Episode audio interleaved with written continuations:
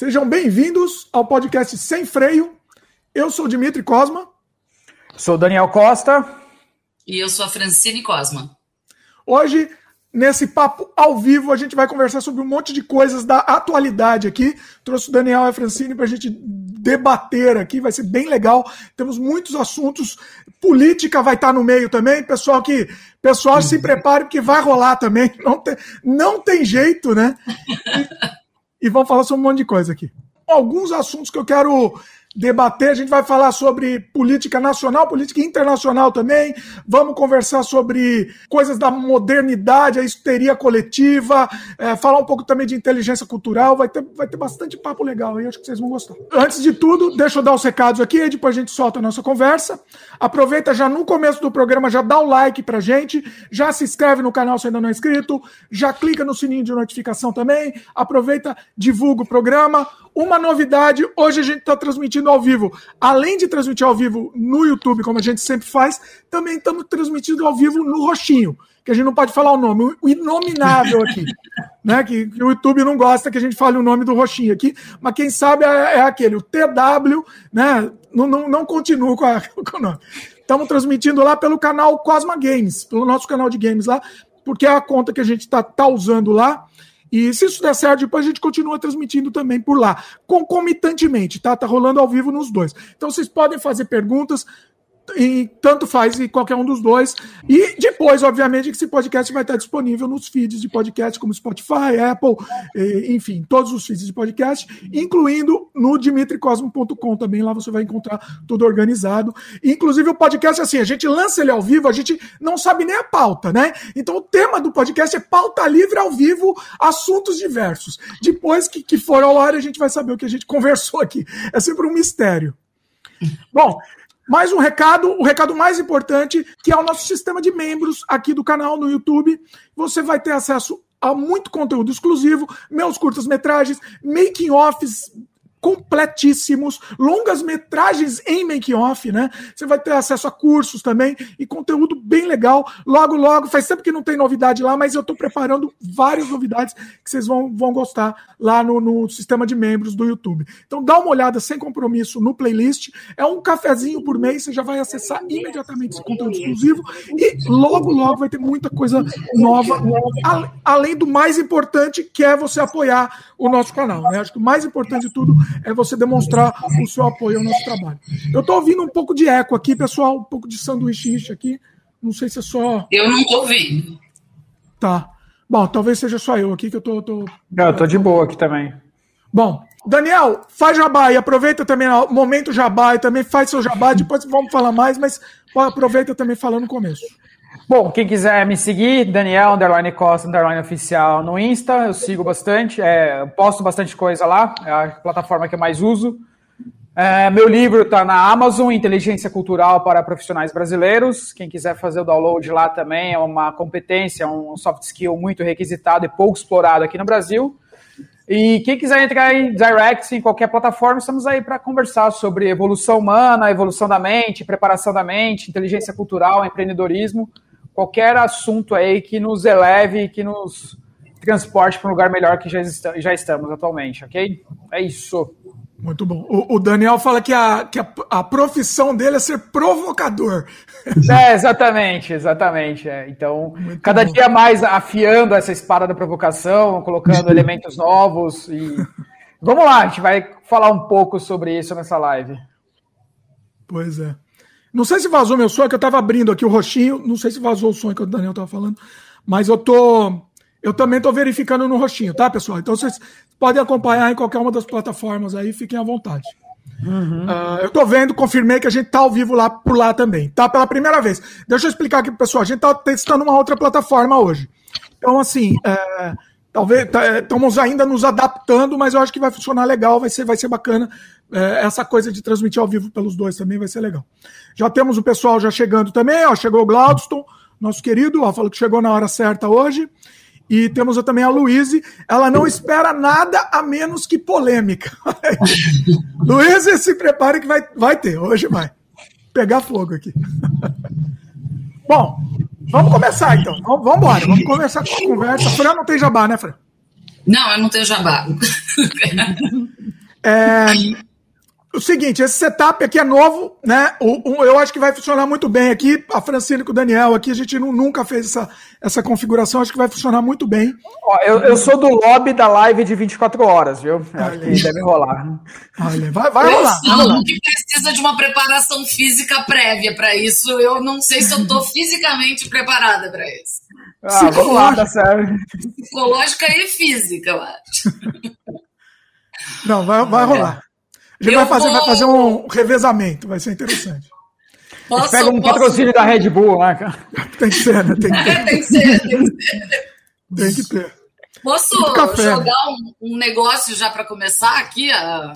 Aí, a Fran já vai jogar lenha na fogueira, já começa, boa, manda aí. Vamos, né? Ué, alguém assistiu a série argentina Vosso Reino? Vosso Reino é o, o título em português, eu esqueci o nome do texto e, e não achei aqui para procurar. Não, não assisti. Não. Já ouviram falar do tema? Não. Também não.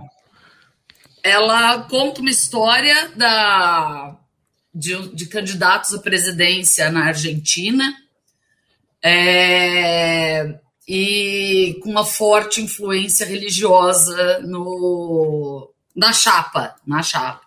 Eita. Eu confesso que, em virtude da, da atual situação do Brasil, até o Di postou no Twitter uns vídeos esses, esses dias, bem na mesma linha, né?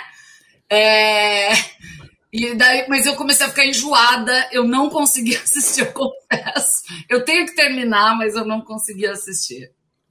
É, é muito surreal, assim. É muito... Ah, já tá na minha lista aqui para assistir logo mais. Inclusive, inclusive, é, isso daí, é, a gente, eu e o Daniel tivemos a ideia já de marcar esse sem freio, justamente isso que foi um dos debates que a gente ia trazer aqui. Então a Fran foi, acertou, a gente nem falou em off. Não, não, na moça, assim, tô, tô, eu tô surpreso com a, com a pontaria dela, assim, sabe? Não foi combinado. Juro por Deus que eu nem falei com o Di, muito menos com o Daniel antes. Mas, mas acho que a vibração do momento já, já te é. antecipou, é, sabe? Esse assunto. Pode ser. É não, eu pensei é... nisso logo antes. Eu tentei assistir na terça-feira, ontem eu trabalhei demais, estava cansado, não assisti. Eu falei, ah, mas eu vou jogar no debate lá e vamos ver. Eu falei, não, eu vou começar logo de cara para ver se alguém assistiu, porque eu fiquei muito enjoada na terça. Eu confesso, eu não consegui assistir. Bom, não assisti, mas com certeza vou assistir, já me interessou. E vamos dar um background de como começou até essa ideia dessa discussão. Que eu acho que vai ser uma, um, eu acho que vai ser uma das discussões importantes aqui do, do Sem Freio, né? Desse episódio.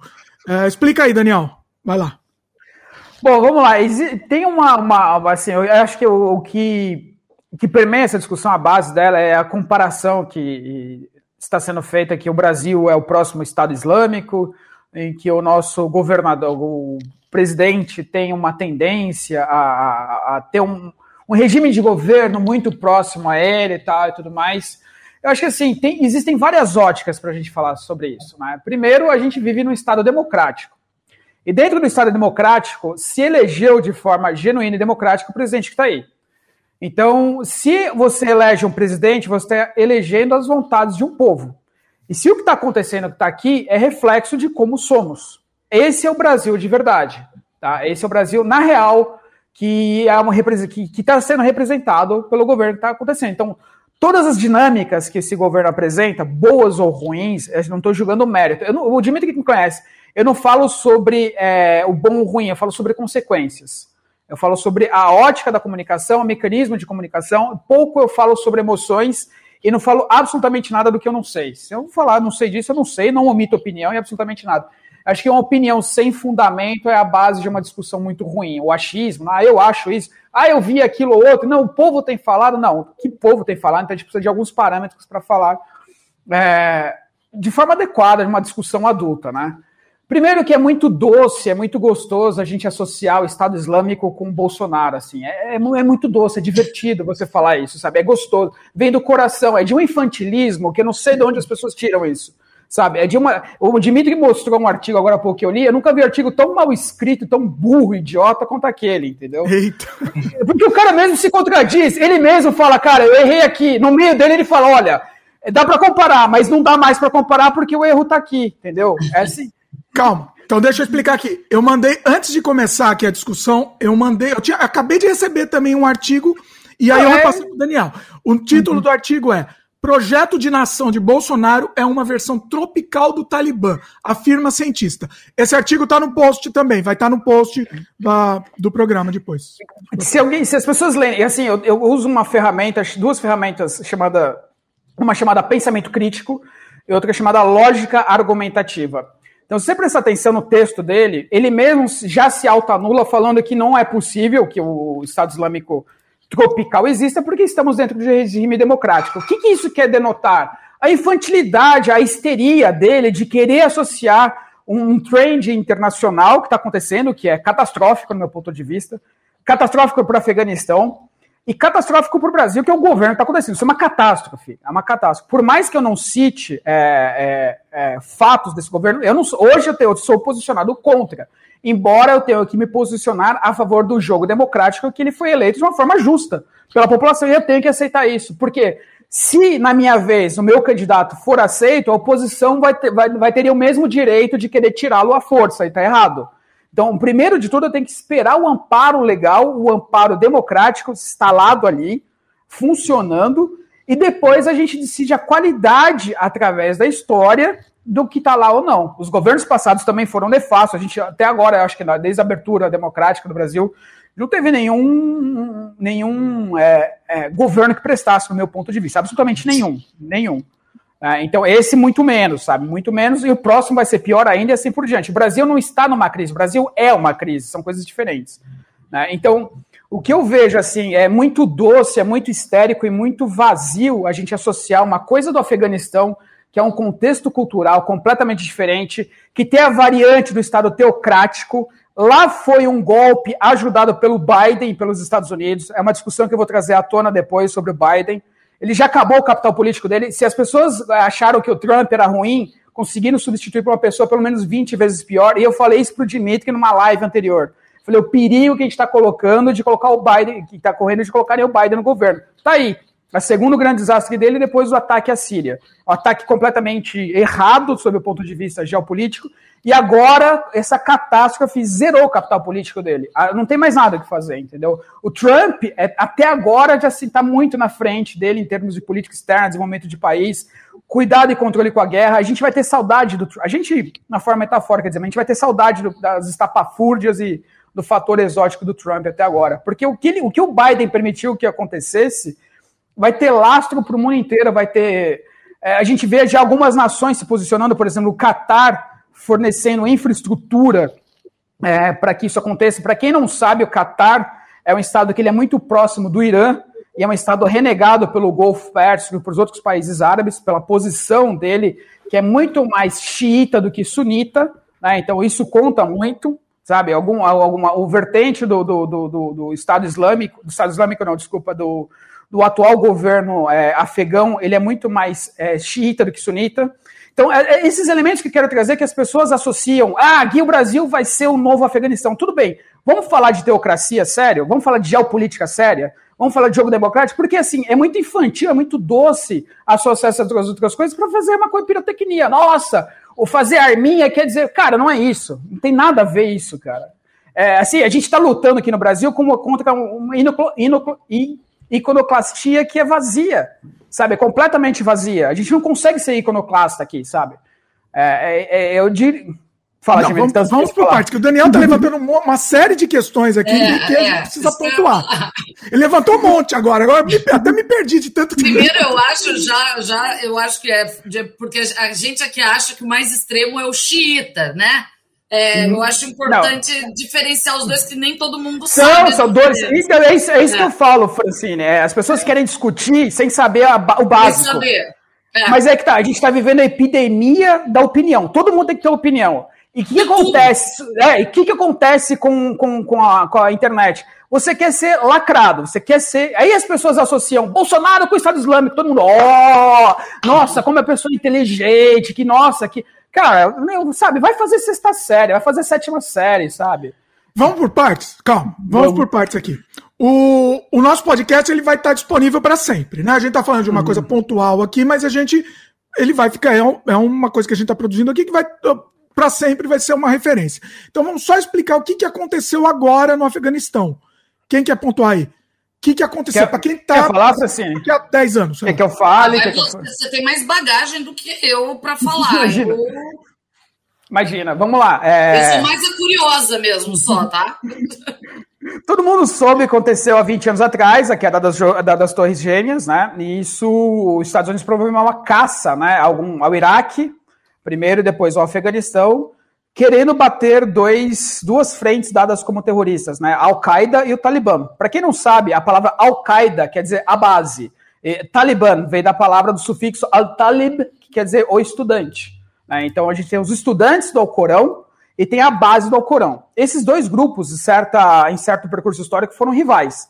Né? Então é, houve sempre uma, uma, uma dissidência entre esses dois grupos que futuramente essa intersecção fundou o Estado Islâmico, que a gente viu agora. Né?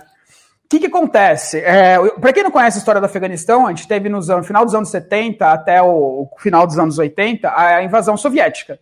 Os soviéticos foram lá, foram invadidos, invadiram o Afeganistão, não conseguiram, foi o Vietnã é, russo, né?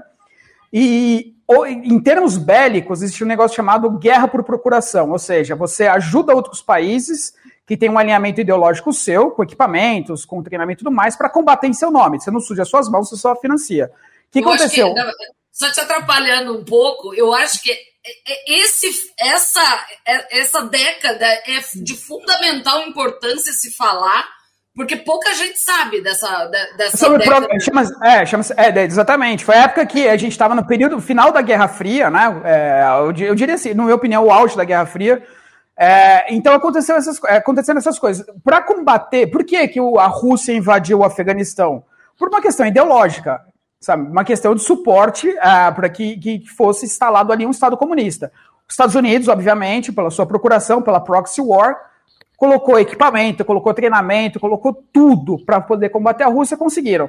Só que no final disso, não foi o resultado esperado. Não houve o Estado democrático instalado, houve um Estado é, teocrático muito forte, depois veio o Al-Qaeda e o Talibã, o Talibã que foram lá e se instalaram até a queda das Torres Gêmeas, que eu falo que foi o final né, do, do é, 9 do 11, né, é, 11 do 9 até 9 do 11. Para quem não sabe isso, é o gap que existe né, entre a, a queda do muro de Berlim até o começo, da, até a queda das Torres Gêmeas. Foi, acho que foi a época de ouro do, do vamos dizer assim, sem a Guerra Fria e a época de ouro da geopolítica em si, né, onde tudo funcionou bem. Depois do, da queda das Torres Gêmeas acabou, o mercantilismo, acabou absolutamente tudo. Foi, as portas foram erguidas.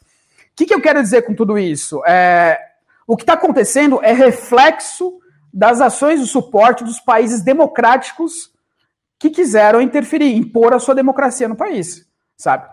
Isso é um reflexo, é ação e reação direta, sabe? Vai estar tá lá, entendeu? Quem causou tudo que está acontecendo é, foi os Estados Unidos, não, não tem o que falar, sabe? Como é que os Estados Unidos faz isso? Com a bandeira da liberdade, com a bandeira. Eles começam a vender armas. O Joe Biden, eu já falei para o Dimitri que isso, foi um dos maiores mercantes de armas que a história já tem. Ele só perde para o filho do François Mitterrand. Sabe? O filho do, do, do François Mitterrand é outro mercante de armas, foi preso e tudo mais. É, então, esses caras não têm interesse em democracia, não têm interesse em absolutamente nada, o mundo não tem interesse nisso. A questão é o seguinte, assim, a gente levanta uma bandeira ideológica hoje, como a gente está vivendo essa época de histeria no Brasil, que é, para mim associar é, Estado Islâmico com Bolsonaro é uma histeria infantil, assim, de sexta série, quando muito, quando muito. Vamos, vamos manter ainda no âmbito internacional e depois a gente vai para o Brasil. Porque aí senão, senão a gente vai. vai... Não, por que, que eu estou falando isso? Porque ah. ah a gente está vivendo uma era de. de, de primeiro, é, que a internet. Que o mundo 4.0 proporcionou é que todo mundo tem palco. Mas nem todo mundo tem uma peça, né? Todo mundo tem palco, mas todo mundo tem o que dizer. E a gente está aí, tá? E a gente está vivendo uma era comercial de polarização. Ninguém entendeu que a polarização, você odiar o próximo, é uma questão comercial, não é uma questão ideológica. Você falar mal de um governo, você está levantando uma bandeira comercial, você está ajudando um grupo de empresas X a ficar rico. Se você levanta outra bandeira, você está ajudando outro grupo X de empresa a ficar rico. Isso ninguém, está, ninguém se dá ao luxo de pesquisar porque vivemos de forma polarizada. Ninguém luta por democracia fazendo post. Ninguém luta contra governo fazendo post. A sua opinião vira um big data para que você confie, consuma cada vez mais. Quando você externaliza a sua opinião, você publica, Um botzinho vai entender quem você é, vai preparar melhores produtos para você. Por isso a gente vive essas duas coisas. Por isso, ah, eu sou contra Bolsonaro. Bolso, contra Bolsonaro, consome A. Sou a favor de Bolsonaro. A favor de Bolsonaro, consome B. Aí você tá lá na sua internet, buf, dá um pop-up de um monte de coisa, você vai lá e consome, consome, consome, consome, consome. Resumindo, resumindo o que o Daniel tá falando é isso. É assim, você. É, não, não é que você não tem que se posicionar contra, mas no momento que. Na prática, a única coisa que você se posicionar contra numa rede social é isso. É, é um, é um, você está alimentando o Big Data, só isso. E, você, se, se você quer se posicionar, cara, tem inteligência. Não fale mal, proponha. Sabe, provoque, coloque discussões, traga argumentos, saiba falar, entendeu? Saiba falar. Tenha base para falar, sabe? As pessoas, se eu perguntar hoje qual é a língua que se fala no, Paquistão, no, no, no Afeganistão, alguém sabe? Quais são as duas principais línguas que se fala? E as pessoas querem discutir a porcaria do país e não sabem nem a língua que falam. Sabe? Querem comparar as coisas. É Dari e Pashto, as duas principais. O Dari da maioria étnica, que se fala lá, e o Pashto das minorias étnicas. O Dari é muito próximo do indiano, do, do, do desculpa, do iraniano, né? O persa é, atual. E o Pashto é muito próximo da língua indiana, do, do, do hindi. E as pessoas não entendem que essas duas línguas configuram um tecido social muito tenso dentro do Afeganistão. Tá? Porque a língua para o Afeganistão, para o afegão, assim, você ascender linguisticamente é a mesma coisa que você desse uma classe social. Então, é, são duas línguas difíceis de compreender. Eu já tentei estudar a Pashto umas cinco, seis vezes. Eu falo um pouco de árabe, a minha base de árabe me ajuda a. Porque o alfabeto é o mesmo. Então, ler Pashto para mim é tranquilo porque é o alfabeto árabe. É Mas falar a fonética deles é muito complicada. Tá? Então, para você entender o que você está falando, as pessoas têm que entender o que você passa no país. Você tem que ter base para falar. Não adianta ficar postzinho, sou contra Y, mas não sabe o que acontece. Não sabe minimamente quais os idiomas. Não, sa fala... não saber o que acontece lá é uma coisa. Agora, no Brasil a gente sabe e, assim, o, o Daniel ele fala que não dá para comparar, mas eu, eu a gente pode traçar alguns paralelos, sim, Daniel. Não com, talvez com tanta veemência, assim, como talvez a, a, a mídia é, alardeie esse artigo, por exemplo, mas eu acho que a gente tem uns, alguns paralelos. Eu sim. nem considero ele mídia, esse, esse, autor, porque eu nunca tinha visto ele, esse cientista político. Ele, é, para mim, ele é tão irrelevante que não conta como mídia. Mídia vem da palavra média, quer dizer meios, né? Para mim ele não é meio de nada porque eu nunca tinha visto ele. Eu... É, e eu acho também pontuar, importante pontuar que com essa polarização e as duas polarizações é, criminalizando a mídia, o problema é a mídia, né? Surgiram-se blogueiros que viraram jornalistas do nada e instalou-se o caos né, com isso. Porque desacreditaram, uhum. os, as duas, os dois lados desacreditaram a mídia, a mídia está postando informação e todo mundo só está na sua bolha lá isoladinho. Outra coisa, é, é, que o povo não sabe, né? Os dois lados polarizados usam é, toda essa, é, essa raiva e esse ódio é, exatamente para isso, né? É, hoje eu estava lendo, eu estava lendo uma matéria e eu, eu tava passando no Twitter e o, o que é surreal, né? Estavam levantando a tese no PT, por exemplo, de por que, que é, não pode deixar o Bolsonaro ir para o segundo turno. Uhum. E um dos articuladores do PT falou assim: mas por que não? Se ele não for, a gente não ganha. O cara, o cara comentou e apagou. Tipo, eles usam esse jogo, só que eles não querem abrir isso para ninguém, né? O que é muito surreal isso. Uhum. É, é, óbvio, né? Ele só, o PT só vai ganhar é, com essa polarização. Se o Bolsonaro, né? Eu acho que talvez qualquer outro candidato. Pra mim, pra mim assim, a, a melhor definição de esquerda e direita é a seguinte: a esquerda quer ter poder para ter dinheiro. E a, e a, dire... a, esquerda quer ter. Desculpa, a direita quer ter poder para ter dinheiro. E a esquerda quer ter dinheiro para ter poder. É só isso. É, esse é o resumo. É uhum. basicamente Sabe, isso. Para mim, é isso, entendeu? Essa é, é, uma ideologia é dinheiro, outra ideologia é poder. Acabou, entendeu? Eu me nego, assim, assim para mim, o PT voltado no, no, ao poder. É, primeiro, o, o Bolsonaro não ganhou, foi o PT que perdeu. São coisas bem diferentes. Tá? O, por quê? O PT não fez autocrítica, o PT morreu numa soberba absurda, e o PT, assim, as pessoas falam, tem prova contra o Lula? Não, não tem. Tem prova que o quem, quem matou a, a como é que chama? Maria, Marielle, né? A, como é que chama? É. A Marielle. Foi, todo mundo sabe que foi uma milícia ligada ao governador X, mas tem prova? Não tem. Por quê? Crime não faz ata. Vocês acham que, que, que o, o, Lula ia fazer ata de tudo que ele fez? Ó, roubamos tanto hoje? Não, não fez. Vocês acham que quem mandou matar a Marielle ia fazer ata? Ó, hoje cometemos assassinato? Não, não fez. Isso é difícil, isso é crime, não é lógico. O Celso Daniel, né? O próprio Celso, o Celso Daniel. Daniel queima de arquivo, é queima de arquivo, entendeu? Série de outras coisas, sabe? É. Então, assim, o que, o que eu vejo, assim, é que a gente não tem, o Brasil perdeu parâmetro, tá? Perdeu, perdeu parâmetro de básico das coisas e opera no achismo. Todo mundo opera no achismo, sabe? O que me incomoda hoje é que todo mundo quer discutir sem ter base. E quando você contraria a pessoa, você é opressor. Sabe, quando você fala para pessoa, cara, você não sabe do que você está falando, vá, ah, mas você não me entende. Não, não entende, não é que não te entende, você não tem nada a dizer, sabe? E, e, e, essa é a minha função enquanto provocador nas minhas palestras, meus, com os meus alunos e tudo mais. É falar, cara, vai estudar. As pessoas não estudam.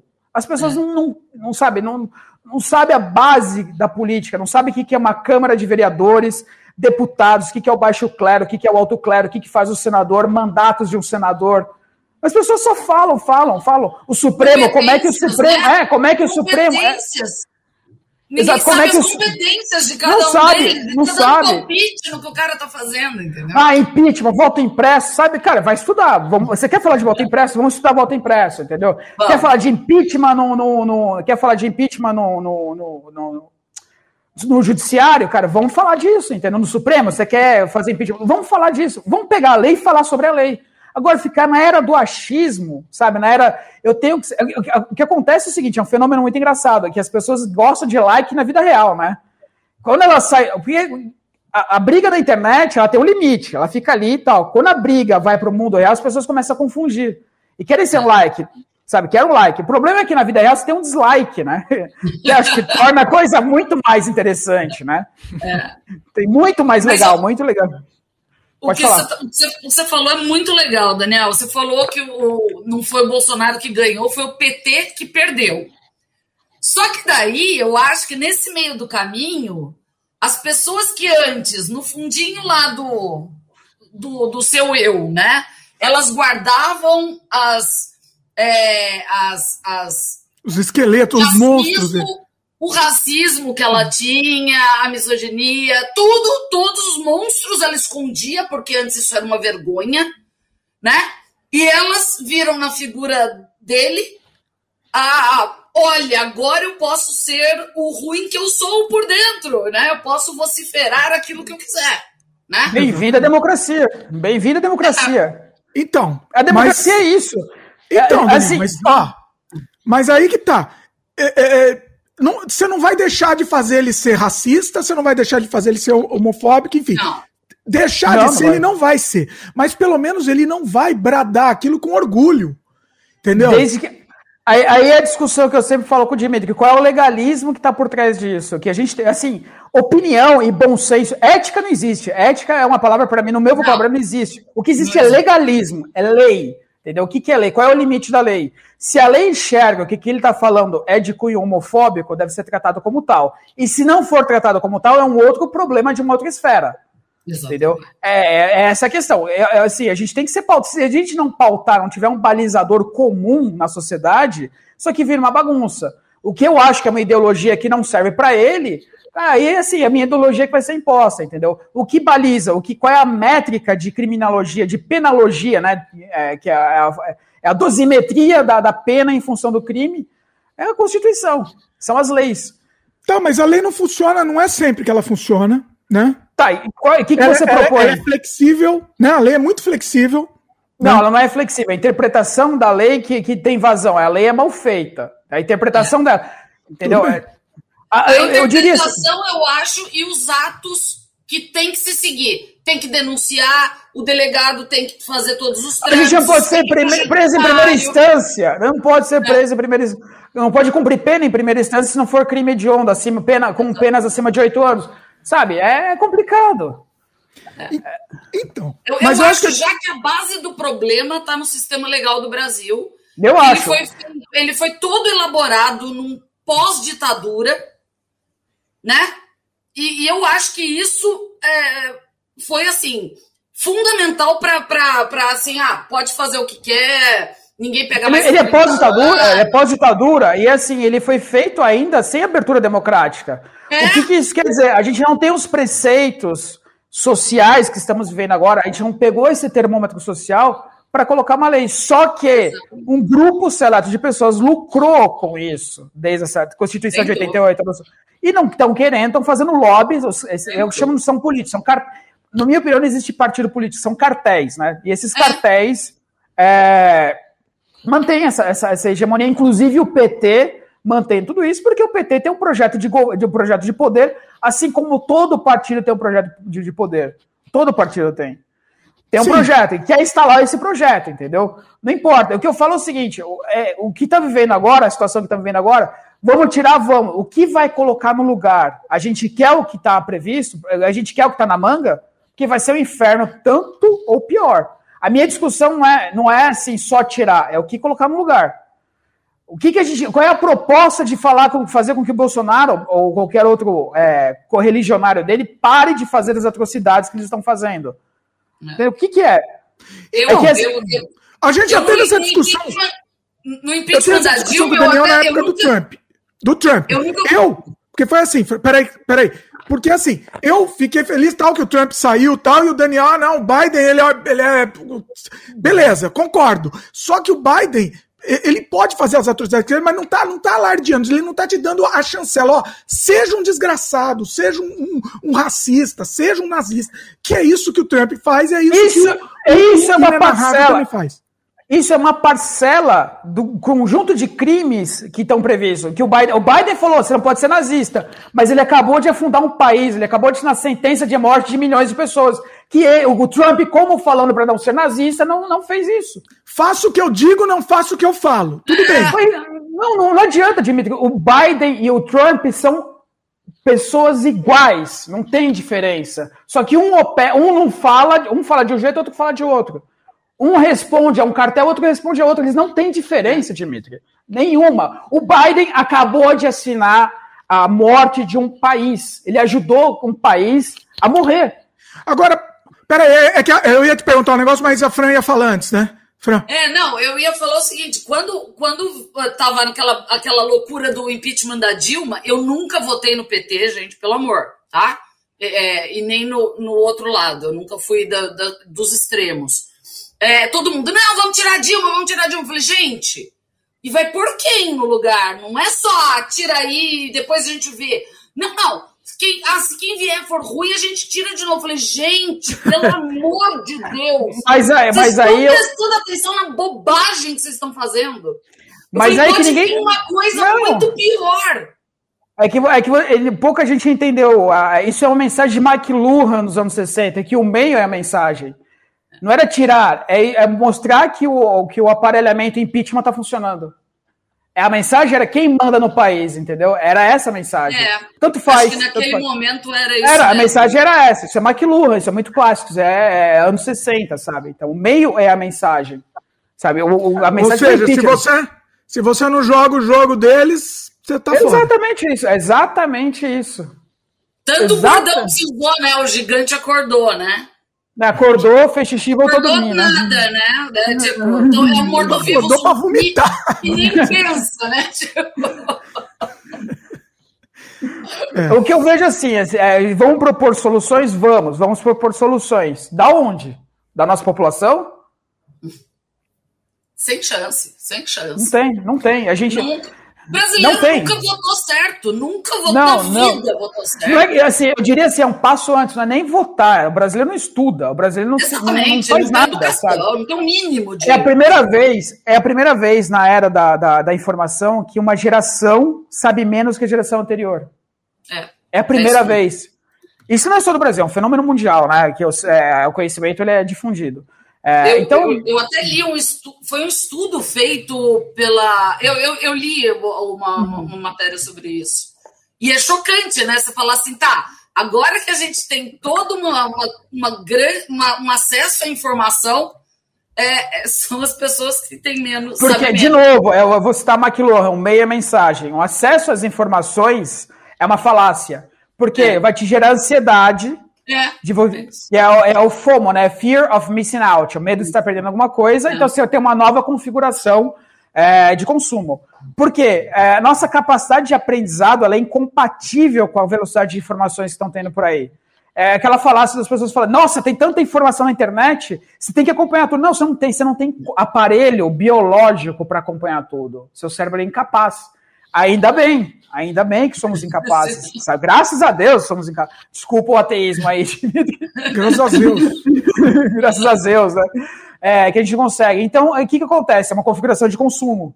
Então, você tem universidade, você se forma em dois anos, você vai aprender a hackear em seis meses, aprender um programador. Cara, eu dou preguiça.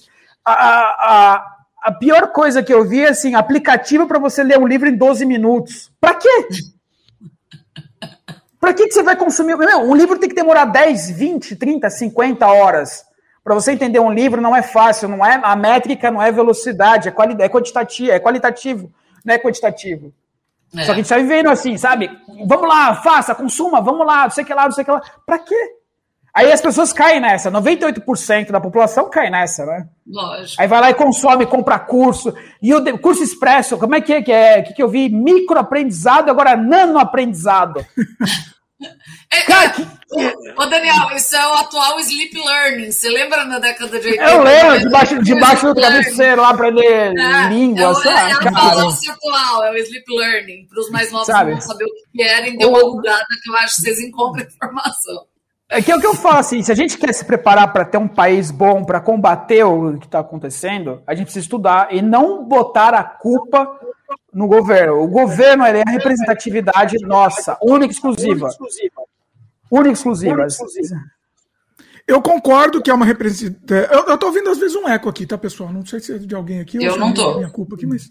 Enfim. Eu concordo que é representatividade, eu concordo. Agora, esse. Eu queria só voltar nesse lance que a, a, que a Francine levantou lá, que assim, agora você pode ser racista, agora você pode ser homofóbico, agora você pode ser nazista, entendeu?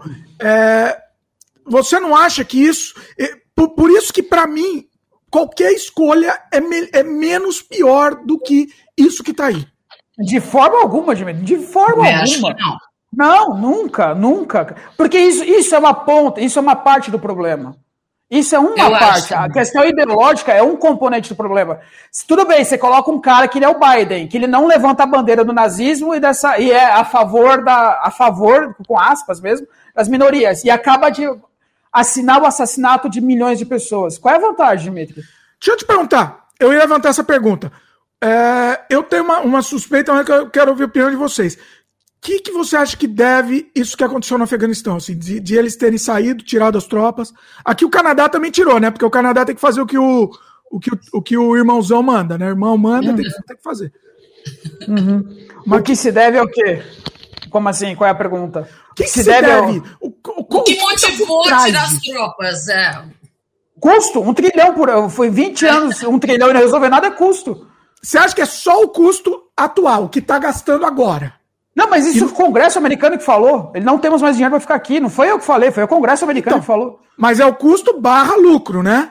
Barra menos não lucro. Tem, não, não, tem lucro no Afeganistão, não tem o que tirar lucro. A, a questão é ideológica, é questão de mostrar para o mundo quem manda. Vamos nunca matar teve gente. lucro. Afeganistão não, nunca não teve tem, lucro. Não tem, tem a reconstrução, como teve Iraque, alguma coisa, mas não tem é, minério. Tem um pouco de lítio, que é a bateria, né, que é um componente importante da bateria, é um minério importante, mas não tem absolutamente nada, a não ser a reconstrução do país. Aí os grandes contractors americanos, os empreiteiros, vão lá e reconstroem, fazem os contratos com o governo americano, muitos à base de, de corrupção, Condoleezza Rice e vários outros aí que foram envolvidos em escândalos de corrupção e estão colocando lá. Então, qual é a vantagem, Mitch? Um cara fala Rei Hitler, outro cara é cancela um país.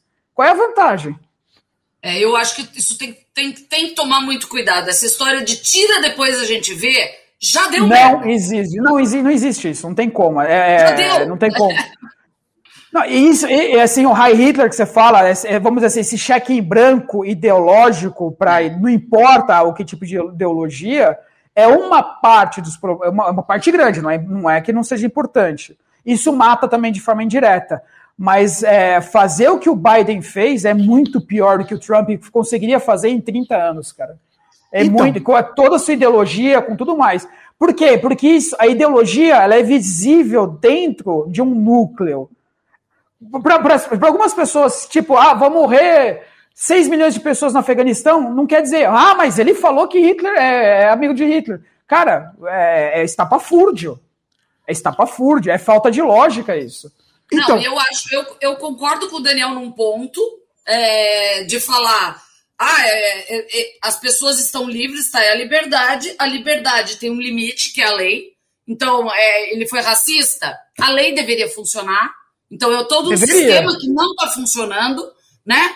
Ah, mas a, a, o Daniel também falou: ah, não é culpa do governo. Pera, tem também o limite da lei. A lei tem que estar tá aí e pôr o dedo e falar onde ele tem culpa né? Uhum. É, onde ele tem culpa, a lei seria aplicada, onde ele efetivamente não tem, aí ok, é o governo eleito democraticamente. É isso. É, é, exatamente isso. Ele é um ser pavoroso, na minha opinião, é. Mas ok, ele foi eleito democraticamente, é isso. É a vontade do povo. Se é, fez a vontade, do, do povo. povo. Vontade o povo, é, assim, se o povo, a maioria é assim, a maioria estava esperando a oportunidade de sair de esqueleto, só isso. Como vocês mesmos disseram. Esse é o retrato do povo brasileiro. Então, mas você acha que esse retrato, você acha que esse retrato tem que ser é, é, é assim é, tá escancarado? Se se é, é racista, guarda para ele. Entendeu? Não, não tem que, não, não, tem não, a liberdade de expor isso como está tendo agora. Entendeu? Não, tô, mas vamos pegar o que aconteceu na fundação lá dos Zumbi dos Palmares, lá, esqueci o nome dele. O cara tá sendo, é, tá sendo processado, a Polícia Federal tá investigando os crimes. O Ser, eu não lembro o nome dele agora. Tá tendo. Assim, a Polícia Federal já está investigando. Acontecem coisas, sabe? A esfera civil, aqui, no, aqui em São Paulo, por exemplo, das pessoas que cometem crime de ódio, é muito forte. É muito forte. Estão coibindo, de, assim, que eu estou falando da, da esfera que eu vivo, não vivo no Brasil inteiro. Eu vivo no Grande São Paulo aqui, e os crimes de ódio estão sendo combatidos e investigados pela polícia.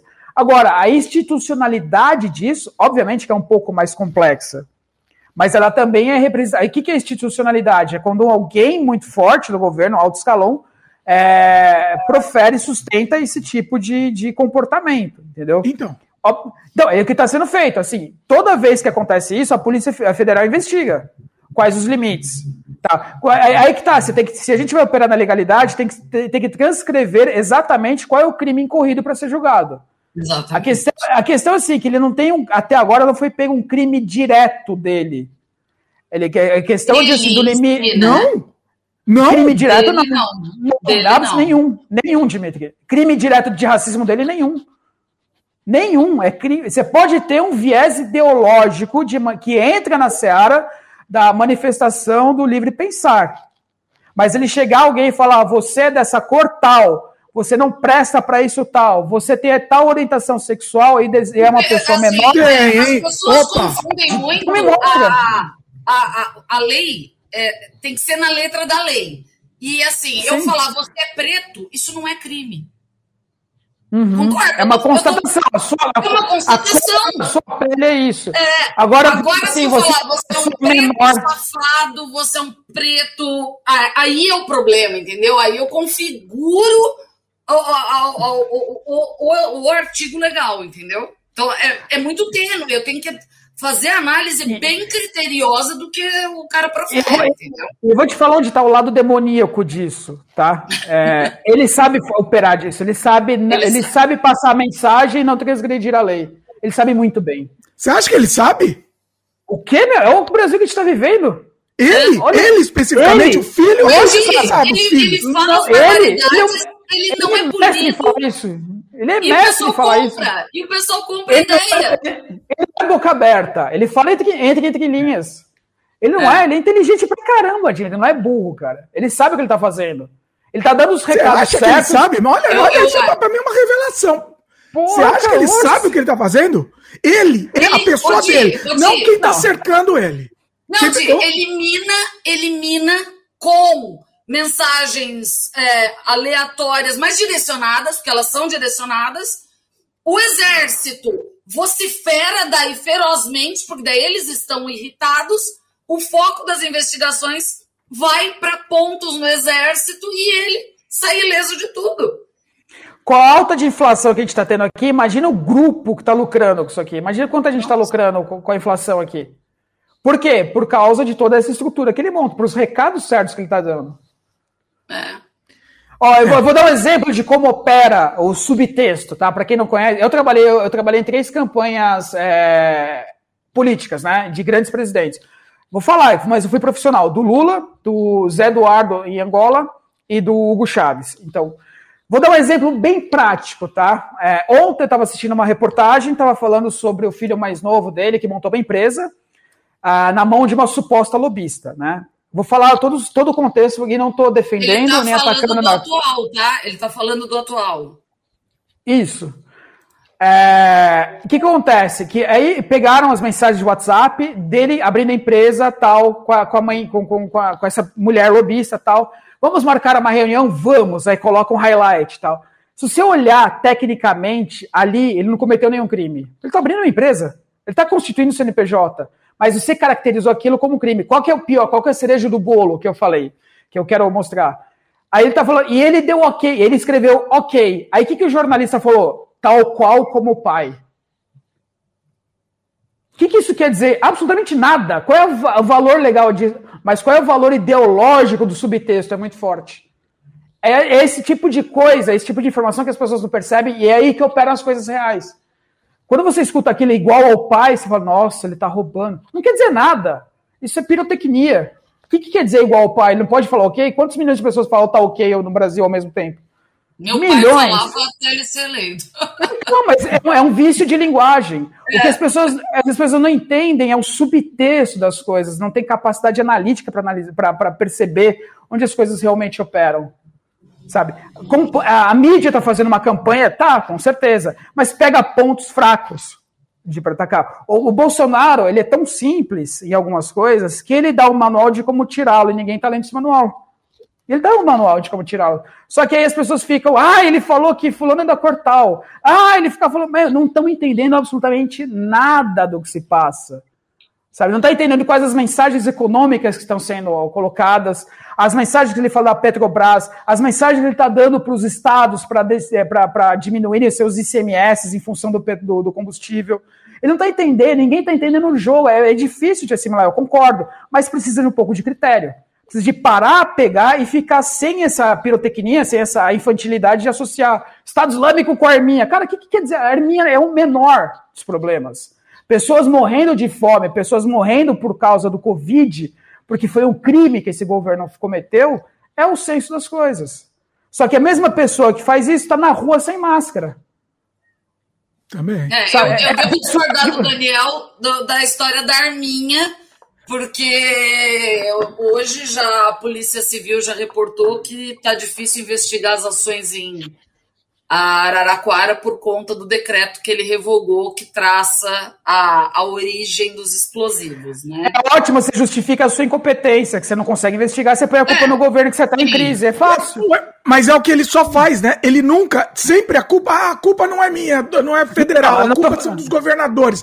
E esse é o. fazer a mesma coisa agora. Falei, não, não sei, você é do contrário, eu entendi. É. Quem, quem deu essa ordem foi o, foi o governador do estado, que é completamente contra os, os ideais Sim. dele.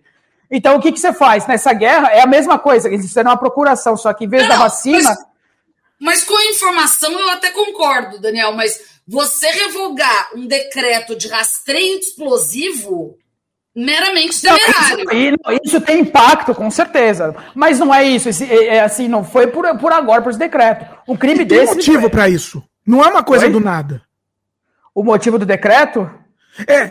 Para que, que é? Cortina é, de fumaça é o quê? É para você, é, vamos dizer assim, de, é, facilitar os processos industriais de exploração, no caso explosivo e exploração.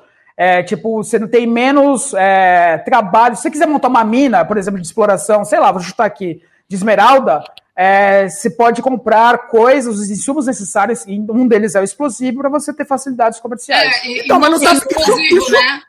É, na verdade, até componentes de explosivos, produtos químicos são usados. Você precisa de N licenças, você precisa de autorização do exército para transição. Então, é, é, é, é uma burocracia. É, Francisco é. é. tão, é tão sensato, por exemplo, é, um dos principais componentes dos, das bombas terroristas são fertilizantes.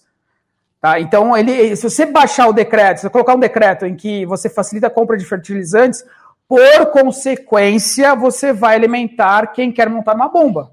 Por é consequência. Embora o objetivo não seja esse. Por que, que você quebra, o, é, a, vamos dizer assim, a, a burocracia de compra de fertilizantes? Para você produzir mais é, é, insumos agrícolas, para você ter mais facilidade. E agradar o eleitorado. O, o agro. E aí, aí supostamente, agro. no que o Guedes faz na, na, política econômica dele, é fazer o país girar, que é dar infraestrutura, dar tudo, sem intervenção do Estado enquanto fiscalizador e não fomentador, que é errado. Né? E o Estado realmente não tem que fiscalizar tanto, ele tem que ajudar a, fomentar, a mesma proporção, proporção fomentar. E a gente não teve nenhum governo fomentador de absolutamente nada. Não. Absolutamente nunca, nada, entendeu? Então são essas consequências, são esses os jogos que a gente tem que realmente ler, interpretar para ver qual é a saída que a gente pode buscar. Agora, você cria um monte de scarecrows, assim, um monte de espantalhos, que é o que o Bolsonaro faz a todo momento, que ele não é burro. para poder fazer passar essas coisas. Ele gera uma polêmica, todo mundo bate na polêmica, porrada, porrada na polêmica. E não aí tá a gasolina, tá a gasolina a sete reais. O Biden, a mesma coisa. Olha, gente, eu sou a favor das minorias. Eu vou abraçar todas as causas. Acabou de assinar a sentença de morte de um país inteiro. Coisa que o Trump, em 40 anos, seria incapaz de fazer.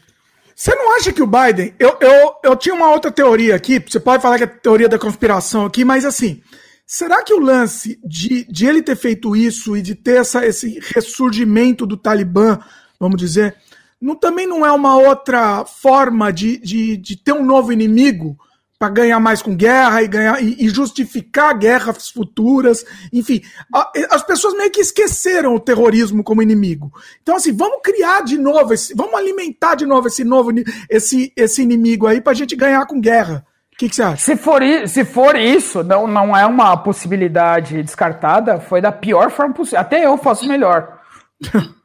Até eu faço. Se for isso, ele é pior do que eu pensava. Então, ele é mais burro do que o, que o, que o Trump, muito mais. É, até, o, até o Bolsonaro, ele. É, há um tempo atrás, é, logo que ele se elegeu, ele tentou voltar com um projeto de lei que criava duras penas, é, ele criava entraves na imprensa por conta de terrorismo, alegando que o Brasil poderia sofrer, né?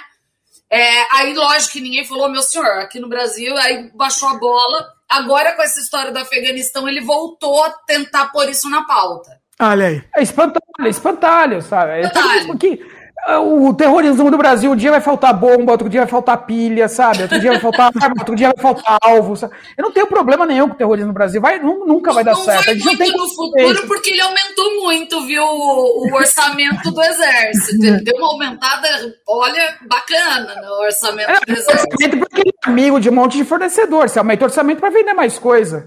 É simples, sabe? Até dois anos atrás, o, o Brasil tinha, tinha munição para 38 minutos de guerra. Agora a gente deve ter munição para uma hora de guerra, no máximo. Uma sabe? hora, mais ou menos. Hora, pelo menos, vamos honrar 60 minutos. Pra pelo menos arranhar o tanque do inimigo. pois é. Entendeu? É, é, isso, precisa de um inimigo, porque se não tiver inimigo, ele não sustenta. Então é o terrorismo, é o comunismo que não existe. Existem os gregos, cara.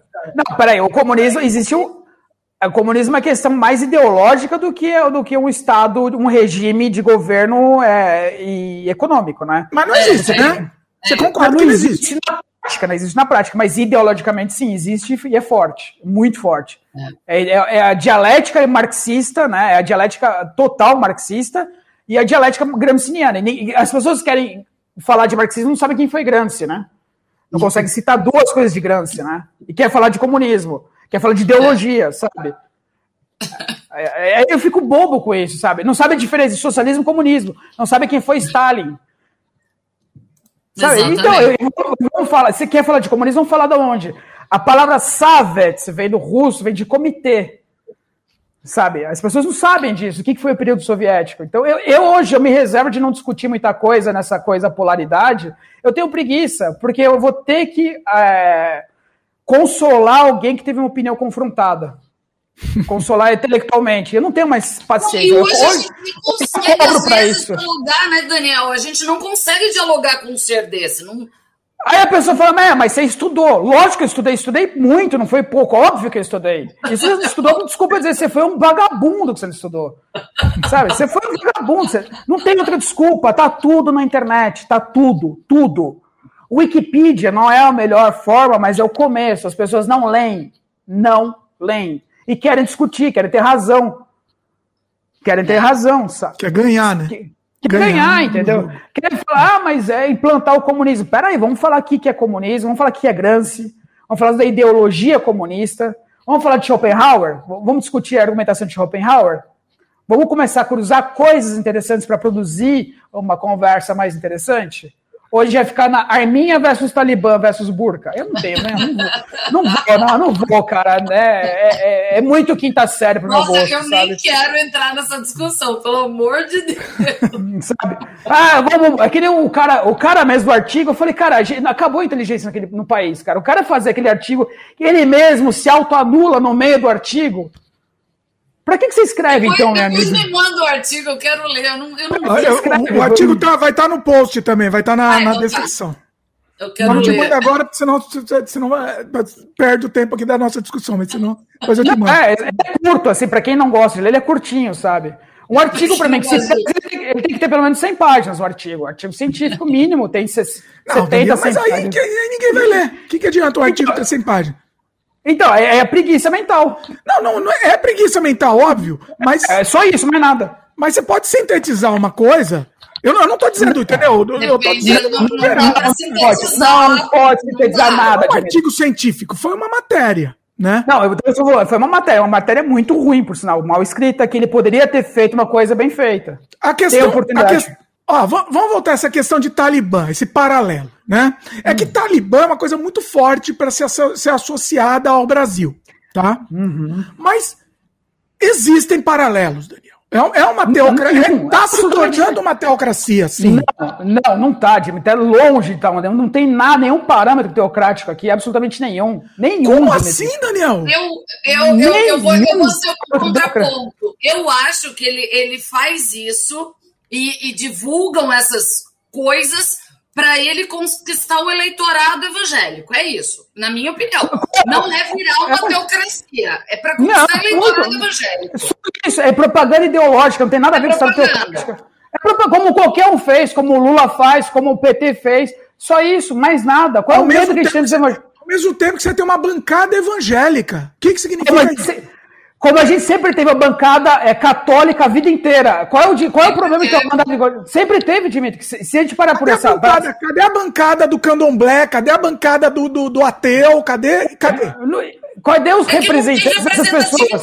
Nenhuma. Você tem, qual é o partido dos ateus? Qual é o partido dos candomblés? Então, mas aí que tá. Mas peraí. Então, aí é que tá. Por isso que não. Ter uma bancada evangélica é um caminho para a teocracia, sim. Mas é porque tem muito evangélico, Dimitri. Dimitri. Aqui a maioria é evangélica. A maioria que se elegeu está no poder é evangélica. Se é, é representatividade de acordo com a ideologia deles. Para mim, se, o Brasil sempre foi, teve uma bancada católica e sempre teve, e ninguém nunca reclamou. Por que, que os evangélicos ascenderam ao poder de uma forma justa, tem que ser, tem que ser vistos como Estado teocrático? Quando era católico, para mim é tão teocrático quanto eles tão teocrático. Ah, Dimitri, para você ter uma ideia, o prefeito da minha cidade, que foi por muitos anos, era um padre. então, um isso, isso para mim, o que você está me dizendo, então, que isso também é um terrorismo igual, e também você não falou nada. Sim, sim, acho que sim. Não virou, assim, não, não, não alterou em nada. Não alterou Exato. em nada. Quando os católicos estavam lá, não era terrorismo, agora tem evangélico é terrorismo. Não, não. Você concorda que você concorda que o poder na mão deles Uh, pela, pela essa disseminação do ódio, pelo ódio às minorias, enfim. Se eles tivessem um poder equivalente a um Talibã, eles, eles, eles, eles mandavam matar. Mas aqui é democracia. Então, então, eu vou te falar uma coisa: os católicos já fizeram isso. Como é que o Brasil. Muito. Então, ninguém nunca reclamou? Eu reclamo todo dia, como não? não, não é o mesmo, não é o mesmo peso, assim, não é. é. Eu concordo com o Daniel mas eu concordo uma parte com o Di no sentido de que uh, ele não, não vai virar um Estado teocrático ok ter uma bancada evangélica, é a representatividade do povo, que é, é hoje em dia a maioria evangélico, beleza. Só que eu acho que é, essa os espantalhos, né, de você gravar missa no Congresso, de postou uma missa no, no, no, no, se não me engano, foi na Câmara dos Deputados, numa das comissões, eu não lembro. Mas é, isso mina, eu acho, a, a, as, em pontos focais de pessoas que levam muito isso a sério, como ah, no Ministério da Educação, aí pera, aí o cara vai com essa ideologia e, e tira uh, um escritor, um autor, um, uma, uma, uma, Paulo Freire. Hoje, por exemplo, seria o dia de hoje seria o dia de homenagear Paulo Freire e o Ministério da Educação se recusou, falou que não ia nem mencionar Paulo Freire. É, exatamente. Eu Agora acho que ele acaba minando em pontos, assim, entendeu? Legal. Aí eu pergunto para a audiência, me fala o principal livro de Paulo Freire. Não, ninguém vai saber. Isso não veio o caso. Ninguém vai saber. Não veio o caso, sim. Tudo bem, Dimitri, se você quer colocar uma, uma, uma, Se você quer, não deixe uma ideologia colocar, conheça a sua, pelo menos. Mas não é sua, não é sua. É a liberdade de você poder conhecer. Porque no momento que você começa a abrir porta, desculpa o palavreado, abrir per as pernas, você vai acabar, eles vão acabar, entendeu? De governo do, do, a liberdade da coisa. O plano de governo do Bolsonaro previa tudo o que ele está fazendo e as pessoas votaram. Ou seja, as pessoas querem isso. É, nisso eu concordo com o Daniel também. O plano de governo estava lá, vou fazer isso, vou fazer aquilo outro, vou fazer aquilo outro, vou fazer lá. A Bahia elegeu, vamos aplicar. Ele não está sendo mentiroso. Coisa, concordo 100% com você que ele em nenhum momento ele mentiu. Ele não, nunca mentiu. Não, mentiu. Ele, sempre, vou, ele sempre falou, eu vou afundar o país, eu vou acabar com a população. Ele sempre falou isso. Eu vou, vou transformar a vida de vocês no inferno. Vocês querem? Queremos. Agora aguenta. Agora deveria né? Esse é o único político que falou a verdade. Ele falou: eu sou a pior espécie de ser humano da face da Terra. Mesmo assim, vocês querem? Queremos. Olha, gente, meu plano de governo, eu vou afundar o país em 10 passos. Vamos, vocês queremos. Agora aguenta, meu. Não é isso que vocês queriam? Muito bom, é isso não, mas não. Sabe, fazer o quê? Tá certo, não tenho o que falar. É, não, é, é a verdade. Que, velho? Uhum. Não tem o que falar, entendeu? Pra gente dar uma, pra gente dar uma, uma, uma pausa aqui, deixa eu ir pros comentários. Um monte de gente fez comentário aqui, a gente acabou passando, tá? A Daniela, a Daniela Lima gostou do lado demoníaco aqui com o comentário. o, Alguém, alguém sabe de onde vem a palavra demônio? Ou Satã? Como é que é? Alguém sabe a origem da palavra demônio ou Satã, que são as mesmas coisas? Vem do árabe, do hebraico, al-satin, quer dizer o opositor. Não que é no inferno, ele se opõe. Olha! Só por se opor, puramente por, por se opor. Lúcifer era, era, um, era, um, era um, vamos dizer assim, um, um anjo de luz que se opôs ao que Deus, os preceitos do cristianismo. Então, ele, ele é um anjo de luz, né? Olha então, é, se a gente fala de demoníaco, é o cara que se opõe, então são outros contextos. É que eu falo que a gente tem que sempre entender o que a gente está falando, né? É. o o Júnior Carioca lembrou para dar like aqui. O Daniel falou do like, pedimos like aqui também. Ó, biscoiteiro. JP, JP Bonfim falou: é, o discurso é que tudo pode, pois é liberdade de expressão. Quando a gente falou do. Assim, ele tá falando. É, acho que o JP Bonfim tá falando de jeito, jeito meio irônico quando a gente falou é, que, que, podia o negócio de, de racismo e é. tal, porque a liberdade. Mas é o que a gente falou. Não, assim, a grande pode... parte é liberdade de expressão, mas a lei tá aí. Se você ataca o Supremo, é um ataque ao Supremo, né? A, a lei tá aí, ela tem que vir e pondo os limites, onde tem que ter limite. Mas é aquela coisa, tudo pode. Se eu quiser matar alguém na rua, eu posso. Você vai lá e tira uma faca, a pessoa vai morrer. Se eu quiser xingar alguém, a pessoa. O que, que gera a atenção da organização do tecido social são as leis.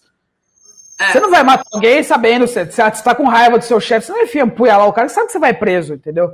A dosimetria disso, dessa, dessa punhalada, é a lei.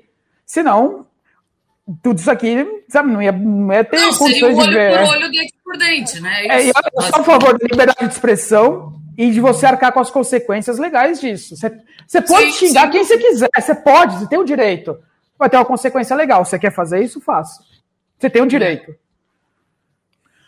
O, o Yuri Franco comentou aqui. O que vocês acham de um liberal como Paulo Guedes se juntar ao PT e ao PSOL para passar uma reforma tributária? Ué, acho... mas é o jogo eu... deles, desde o começo.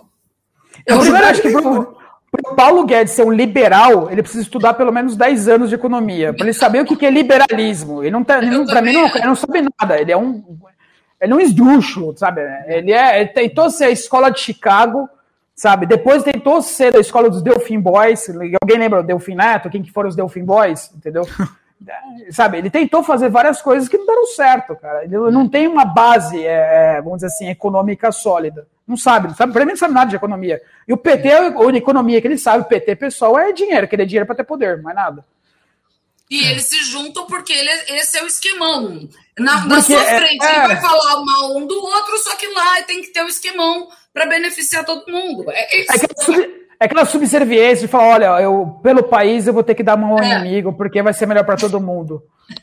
É isso. Esse é o discursinho. o, o Yuri Franco aqui, ele fez um comentário, uma, fez uma pergunta filosófica aqui. O que é mais importante, a vida ou a liberdade? Eu não sei porque essas duas coisas se contrapõem. Não, não tem. Eu queria entender o. Eu também acho. Eu, eu acho entendi a pergunta. Dizer, eu acho que ele quis dizer na, na situação da vacina. Ah, vacina obrigatória, que daí tem aquela do, do coletiva, mas é, é mais importante do que o individual. É, ah, mas é minha liberdade não querer tomar vacina. É liberdade, você vai ser enquadrado na lei de terrorismo. É liberdade, na lei de terrorismo que a, você pode colocar na, na, dentro da cátedra de biossegurança isso, que a manifestação e disseminação voluntária de doenças infectocontagiosas é bioterrorismo. E você pode ser enquadrado como isso. Você pode não tomar vacina, amigão, sem problema nenhum. Você vai ser preso. Nenhum, você não vai tomar. Vai ficar isolado na sala. Das, dos cerceamentos civis que podem ter, né? Você não vai poder ser, é, é, se, se é, é o direito. Agora pergunta para essas pessoas: olha ao redor. É, tem alguém com pólio? Tem alguém com sarampo? Ou, ou seja, a vacina funciona, né, caramba? A vacina funciona. Não, e hoje, hum. é, para quem não sabe, hoje parece que alguns, algumas deputadas entraram com uma lei é, para parar a vacinação, suspender o calendário vacinal. Ah, beleza, vai, vai, vai tudo aí, vai, vai. Se não é genocídio, é o quê? Né? Não vai, é, exatamente. Isso não vai passar em lugar, ninguém vai, vai, vai, vai é, é, liberar o negócio. É impossível, sabe? Mas é mais um espantalho, né, Daniel? É isso que a gente está é, falando. Ficam voltando. Polêmica por gerar uma polêmica. Olha, eu, sou, eu tenho o é. controle das minhas opiniões. Eu sou é. soberano sobre as minhas opiniões. Cara, você é um idiota, só isso. É burro, mais nada. Isso é idiota, mais nada para jogar mais lenha na fogueira, tá? Não é só no Brasil essa imbecilidade, tá? Teve aqui não, essa semana. Aqui, aqui em Vancouver, teve uma passeata cheia de imbecil, mas lotada, assim, é, contra a vacina. Mas, assim, um, um, um negócio inacreditável. Eu não, não assim, é, é, chocante você ver aquilo. E... Eu, eu tava, pra, pra brincar, é, eu tava vendo que eh, na internet eles criaram uns perfis agora de Darwin Awards. Sensacional, muito bom. Adoro. Eu entro lá só para dar uma relaxada, assim, tipo, só para ficar mais tranquila. No fim das contas, a gente sempre fala que isso, no fim das contas, acaba sendo bom mesmo. É, é, é evolução é. mesmo. Não quer tomar vacina? Não toma. Não, e é o grande problema hoje nos Estados Unidos, né? Porque lá os anti-vaccines são. Eles têm uma, uma história maior do que no Brasil, né? O Brasil sempre foi aquele país, por exemplo, minha mãe falava: fala que você tem 10 anos, hein? Ó, você tem que diminuir sua idade para ele tomar mais uma dose da vacina, entendeu? O Brasil é esse país, entende? sempre foi. Então, assim, os antivacinas são esses meio maluquinhos que as, a, o poder cognitivo, a, a, capacidade cognitiva não está muito né? É, é infantiloide. É, a, a cognição é. do coletivo brasileiro é infantiloide. É. Mas é, é, é o que eu falo assim: existem formas de ser infantiloide. O problema é que é uma forma voluntária de ser infantiloide. Entendeu? É, é voluntária. Quero, né? eu, eu, eu, quero. Eu quero, eu quero eu ler quero. síntese de livro, eu quero ler resuminho de livro, sabe? Eu quero fazer o mais fácil, eu quero a via mais fácil sempre. Eu quero sempre a via mais fácil, que é menos dolorosa. Quando tiver essa mentalidade, nada vai mudar aqui. Não, sabe? e é por isso que o palco desses caras é o Twitter ainda que limita o quanto você pode escrever, né? Eu, na minha opinião, o Twitter tinha que, poderia limitar mais ainda, sabe? Não teria, seria um favor para a humanidade se o Twitter limitasse a 20, 20 é, caracteres, no máximo, assim. Eu acho ainda muito, mas tudo bem, sabe?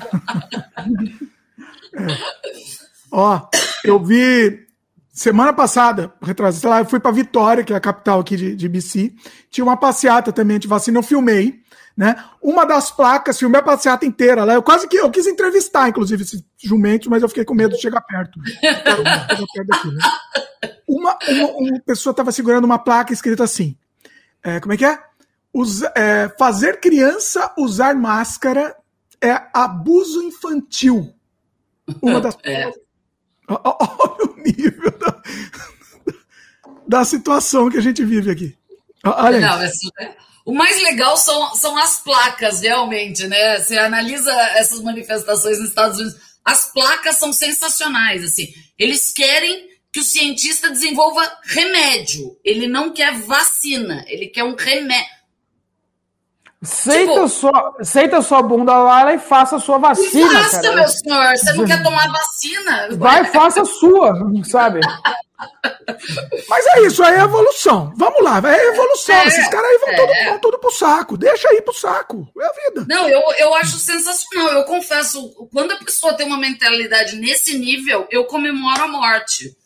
Né? Assim, é que, é que aí a Fran depois vão te cancelar, Fran. Eu não vou falar isso porque vão ser cancelados. Não, eu Mas, comemoro assim, porque é menos um. Você faz. Você colhe o que você planta. Coisa, você colhe o que você planta. É, eu, eu prefiro falar é, desse eu... jeito, eu acho mais bonito. É a lei de Darwin. É Darwin. É a lei de é Darwin. Pois é. é eu, eu, só falo uma frase para isso. Quem é John Galt? pois é. Como? Agora eu boiei, Daniel.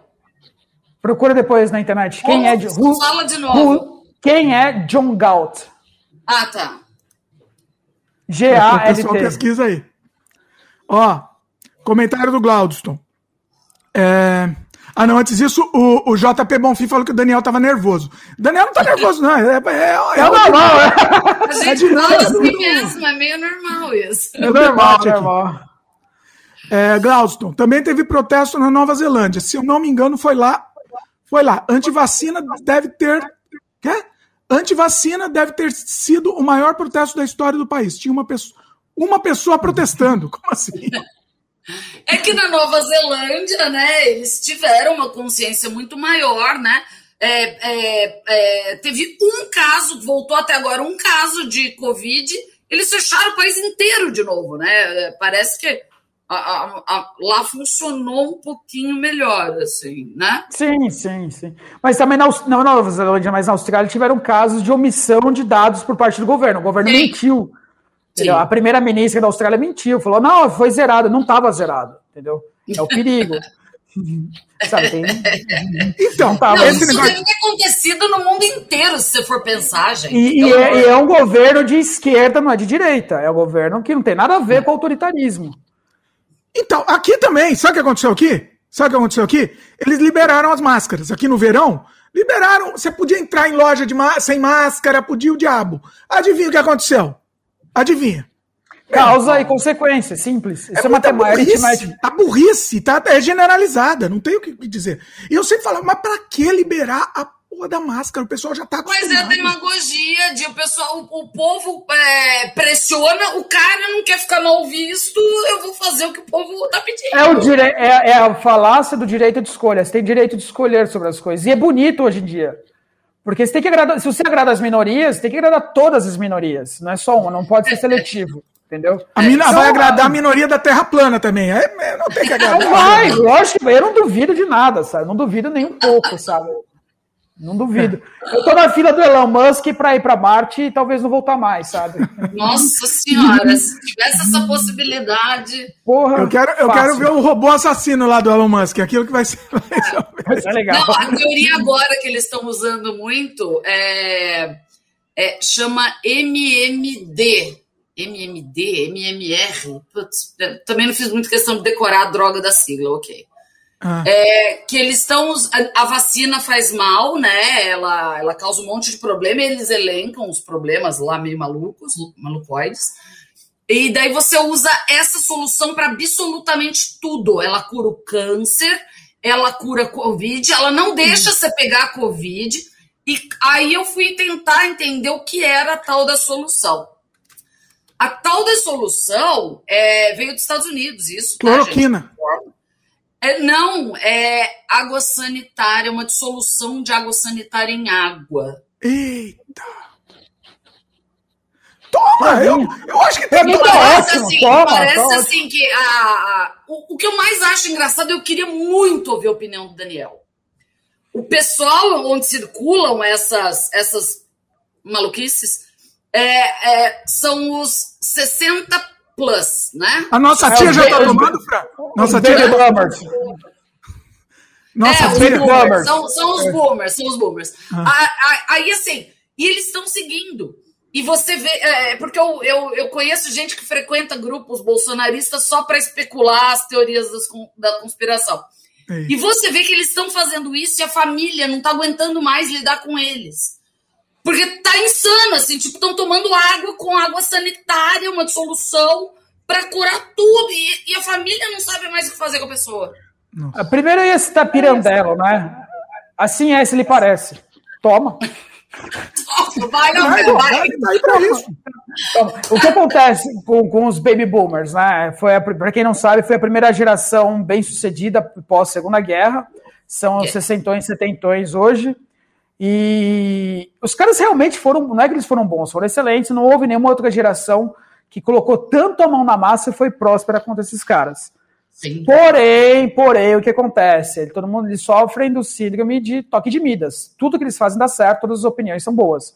Não é porque você soube fazer uma marca de jeans muito boa que você tem opinião para tudo. Não é porque você soube fazer um computador legalzinho que você sabe, vai, sabe, vai, vai dar, saber dar opinião para absolutamente tudo. E os baby boomers, não em maioria, mas uma grande parte, sofre desse mal, sabe? dessas falácias, entendeu?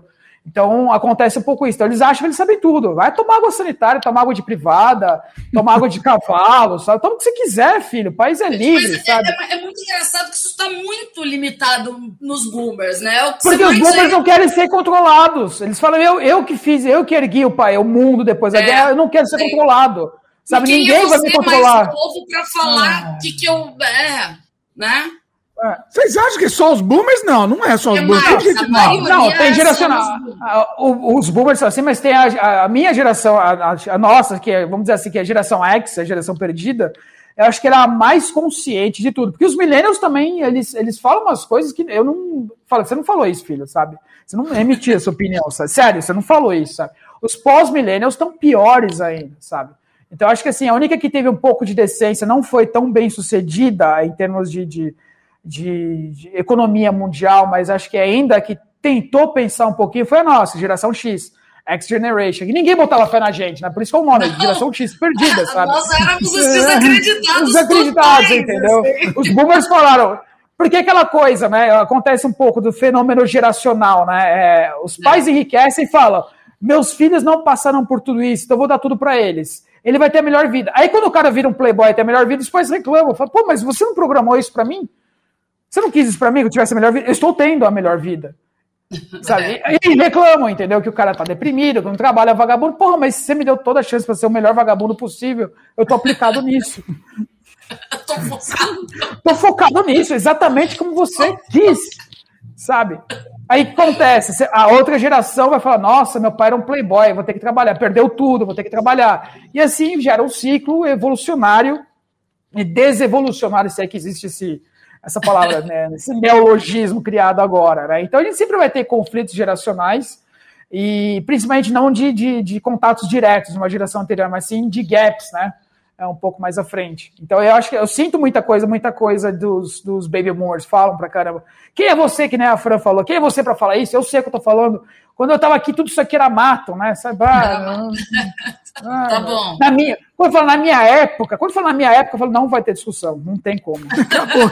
Não, não tem como. É, é a senha para mim de que ali não vale a pena, sabe? Não vale no a meu pena tempo, investir. na minha época, foi isso aí é infrutífero, não vai rolar, cara. E sempre na minha época é melhor, sempre. É lógico, né? Tá bom, mas você tá vivendo lá ainda ou A sua época é o próximo segundo, é o próximo segundo a sua época de todo mundo. O que as pessoas vivem é um negócio chamado cronotopia, né, que é a utopia do tempo. Sabe? Olha. É cronotopia, tô até anotando que achei bonito. Cronotopia. Cronotopia. Olha só, é bonito isso, hein? Fala mais um pouco aí, fala mais um pouco, isso é interessante. é a sensação de que o tempo passado é um tempo futuro, né? É, que, que sempre são importantes, não o tempo que a gente. O Eckhart Tolle fala, né, do, do momento do agora. A gente tem dificuldade de viver com o agora, né? Então a gente começa a arrumar um monte de desculpa, porque o agora ele não é sempre prazeroso. Né? Quando você faz planos para o futuro, você quando ninguém faz um plano ruim para o futuro, ah, vou sofrer daqui cinco anos. Ninguém faz isso. Ninguém fala, eu estou planejando sofrer, trabalhar feito um louco e ganhar pouco em cinco anos. Ninguém faz eu isso. Eu tenho uma opinião polêmica sobre isso. Se você, por exemplo, planeja ter filhos, para mim você está planejando sofrer no futuro. Eu, não, eu, eu é tenho um filho de. É polêmica. Joguei e fui embora, tá? Não, ótimo. Eu tenho um filho de 12 anos, o Luca, que não me dá absolutamente nenhum trabalho. Nenhum. Não, eu tô falando nenhum. pra mim, eu tô falando no ah, meu. sim, pra você. Ah, pra você sim. Meu... Você... Eu já e vou quando a gente fala... eu não falo nada. E quando a gente fala de passado, é tudo como poderia ter sido e como não foi. A gente não, em geral, a gente não tem muito orgulho do passado, né? É, a gente fala, ah, poderia ter sido melhor. Não, não foi melhor, sabe? Não, não, não existe isso, sabe? Foi, já foi. Você deu o seu melhor. As pessoas falam, ah, hoje não estou no meu melhor. Mentira, está no seu melhor sim. Você não, ninguém opera, hoje estou a 42,7%. Ah, poupe, sabe? Não existe isso. É, é a falácia da, da superprodutividade. Quando a gente fala que a gente não opera na capacidade máxima, a gente está assumindo um atestado de incompetência. É, sabe? Não, é que, não é que naquele momento eu não estou dando o máximo de mim. A não ser salvo, você tem uma doença, alguma, alguma dor de dente, você não vai trabalhar bem com uma dor de dente. Uma dor de barriga, óbvio que não. Mas, em geral, fora desse contexto, a gente opera assim no nosso máximo. O nosso cérebro não sabe, não sabe distinguir o que é máximo e o que não é, o que não é máximo. Nosso cérebro não consegue colocar uma métrica e falar, hoje eu vou trabalhar não, é porque ele é elástico, né? Ele, é, é, isso, isso, o cérebro é, chama-se, chama-se neuroplasticidade isso, entendeu? É. Não, mas aí, assim, entendo o que você está dizendo, mas é, às vezes, sei lá, você tá de saco cheio, você não vai dar seu máximo mesmo. Não é nem incompetência, é o saco mas cheio. Mas é uma decisão tua, mas é uma decisão. Mas não vem falar depois, não vem cobrar depois. É. Seu cérebro tava no máximo ali, entendeu? O resultado vai ser a porcaria. Não, é compatível. Assim, ah, hoje eu tô de saco cheio aqui, não vou conseguir dar meu máximo, eu vou fazer. Tipo, um... se você tá cansado não. e sua cabeça tá doendo, aí. Ela tá no máximo. Cheio a palavra. Não, mas aí depende do máximo do quê? O máximo emocional, o máximo cognitivo, é, máximo, máximo fisiológico. O seu máximo cognitivo, você tá no seu máximo ali. Você tem outros mecanismos que não estão dando um proveito, a produtividade que você gostaria, mas você sim está operando no máximo. E assim, a, a meditação trabalha também muito isso, né? Porque a meditação muito, muito. faz você focar no agora. Então, assim, ah, a pessoa, eles aconselham muito meditação para quem está com síndrome do pânico. O pânico é o que? O medo do futuro, né? Então, para, pensa no agora, agora onde você está, né? É, Por que, que é a gente está vivendo essa epidemia de. Boa parte dessa epidemia de, de, de ansiedade hoje? Ansiedade, o que, que é? É uma dicotomia entre sim e não. Eu não sei se vai dar certo ou não. Qual é a principal razão que as pessoas têm ansiedade? Porque elas não se preparam. Por que, que elas não se preparam? Porque elas não gostam de trabalhar, não gostam de estudar, não gostam de fazer coisas. Quanto mais você se prepara, menos ansiedade você tem, porque você vai ter mais certeza do seu futuro. Então ficou muito fácil hoje em dia colocar na conta da ansiedade tudo, toda, toda a nossa incompetência. Você não se prepara e fala, ah, estou ansioso, fiquei ansioso. Não, você não é ansioso, você está arrependido de não ter feito o que deveria ter feito antes. Porque a conta chegou ali, está sendo cobrada de você, você não vai ter capital para pagar aquela conta. Então, muito hoje em dia, assim, eu, eu, eu, eu, falo que a gente está vivendo era da, da vagabundice glamorizada, assim. É, que eu até conheço esses dias no meu, no, meu, no meu Instagram, que a gente está vivendo a era da sensibilidade tóxica. Sabe? Que, é a glamorização da perda, é a glamorização do mau esforço, todo mundo tem que ser compreendido. O quarto lugar é tão bom quanto o primeiro, inclusive não devia ter primeiro, as Olimpíadas deviam ser tipo Nossa, Cuba, gente, é um sabe? Absurdo, né? Cara, não, desculpa. Eu sou extremamente competitivo, muito competitivo. A hora que eu acordo, a hora que eu vou dormir, eu só penso em evolução e competição, mais nada. Essa é a minha vida, sabe? Mas a sua competição é com em relação aos outros ou em relação a você? Lógico, se eu, se eu não derrotar os outros, é, é a mim principalmente, quando eu estiver bem comigo, com os outros. Se eu não derrotar os outros, meu, é, eu vou ser derrotado por eles. Digo isso dentro do âmbito de mercado de trabalho e tudo mais, entendeu? Se eu não for mais competente que meu vizinho, que meu concorrente, ele vai pegar o trabalho. Eu tenho que ser e mais. Também adianta, e também não adianta você só trabalhar com o, o pilar de eu, sou, eu, eu, eu tenho que ser mais competente que eu mesmo. Porque se o limite for baixo, nego, você vai ficar lá. É, exatamente, exatamente, exatamente. O que as pessoas não querem é o get in the ring, sabe? O inglês, o americano fala, né? Entra no ringue, ninguém quer entrar entra no, no ringue. é. Ninguém quer sofrer, sabe? Ninguém quer se dar o luxo de passar horas e horas e horas e horas e horas e horas e horas e horas. Eu tô fazendo. Quem não sabe, eu vou escalar o Concagua no final do ano ou em fevereiro. É a segunda Legal. montanha mais alta do mundo. Eu estou me preparando há um ano e nove meses. Sabe que horas eu acordo para me preparar? Quatro da manhã. Do, todo santo dia. Todos. Durante, eu faço a mesma mecânica. Mas quem quer pagar. Qual que é, que é o fator bora que eu estou desenvolvendo? As pessoas não querem pagar o preço das coisas que elas querem conquistar, mas reclamam porque não conquistaram. É isso. É Reclama, isso. ah, minha vida é ruim, eu sou pobre. Lógico que você é pobre, você é vagabundo. não, você é mas é não é assim também, né, Daniel? Não, não é, não é assim. Mas gente, eu não, falei. Não, peraí. Peraí, a gente sabe que tem alguns fatores que influenciam nisso também. Não, não é mas em maioria, em maioria, é por falta de esforço. Não tem A maioria é. Eu achava falta... isso também. Eu, eu ser sincero, por muito tempo eu achava isso também.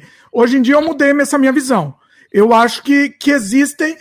É, que, que existe a, a, a você já nascer já com uma oportunidade a mais que outros não têm, por exemplo. Não, eu não sou a favor da meritocracia, não acredito em meritocracia, em absolutamente ué, então, nada. Tá, ué, você acabou de falar, é meritocracia, isso que você falou. Não, meritocracia, quando você tem, uh, o, o, fator Bora é um pouco mais além disso. Você é não trabalhar pelo hard job, que é meritocracia, é trabalhar pelo smart job, que são coisas diferentes. As ferramentas. Espera só um minuto, Jimmy daqui a pouquinho.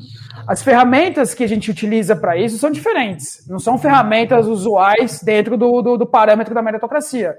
Entendeu? Todo mundo tem a chance. Óbvio que não, não há é, nenhum, nada garantidor que você vai ter sucesso em alguma coisa. Porém, você pode se esforçar e você só vai ter resultados se você se esforçar. Sabe? Eu, eu sou muito contra essa, essa sensibilidade tóxica que a gente está vivendo aqui. Meu, dá, cara, as fortunas começaram do nada.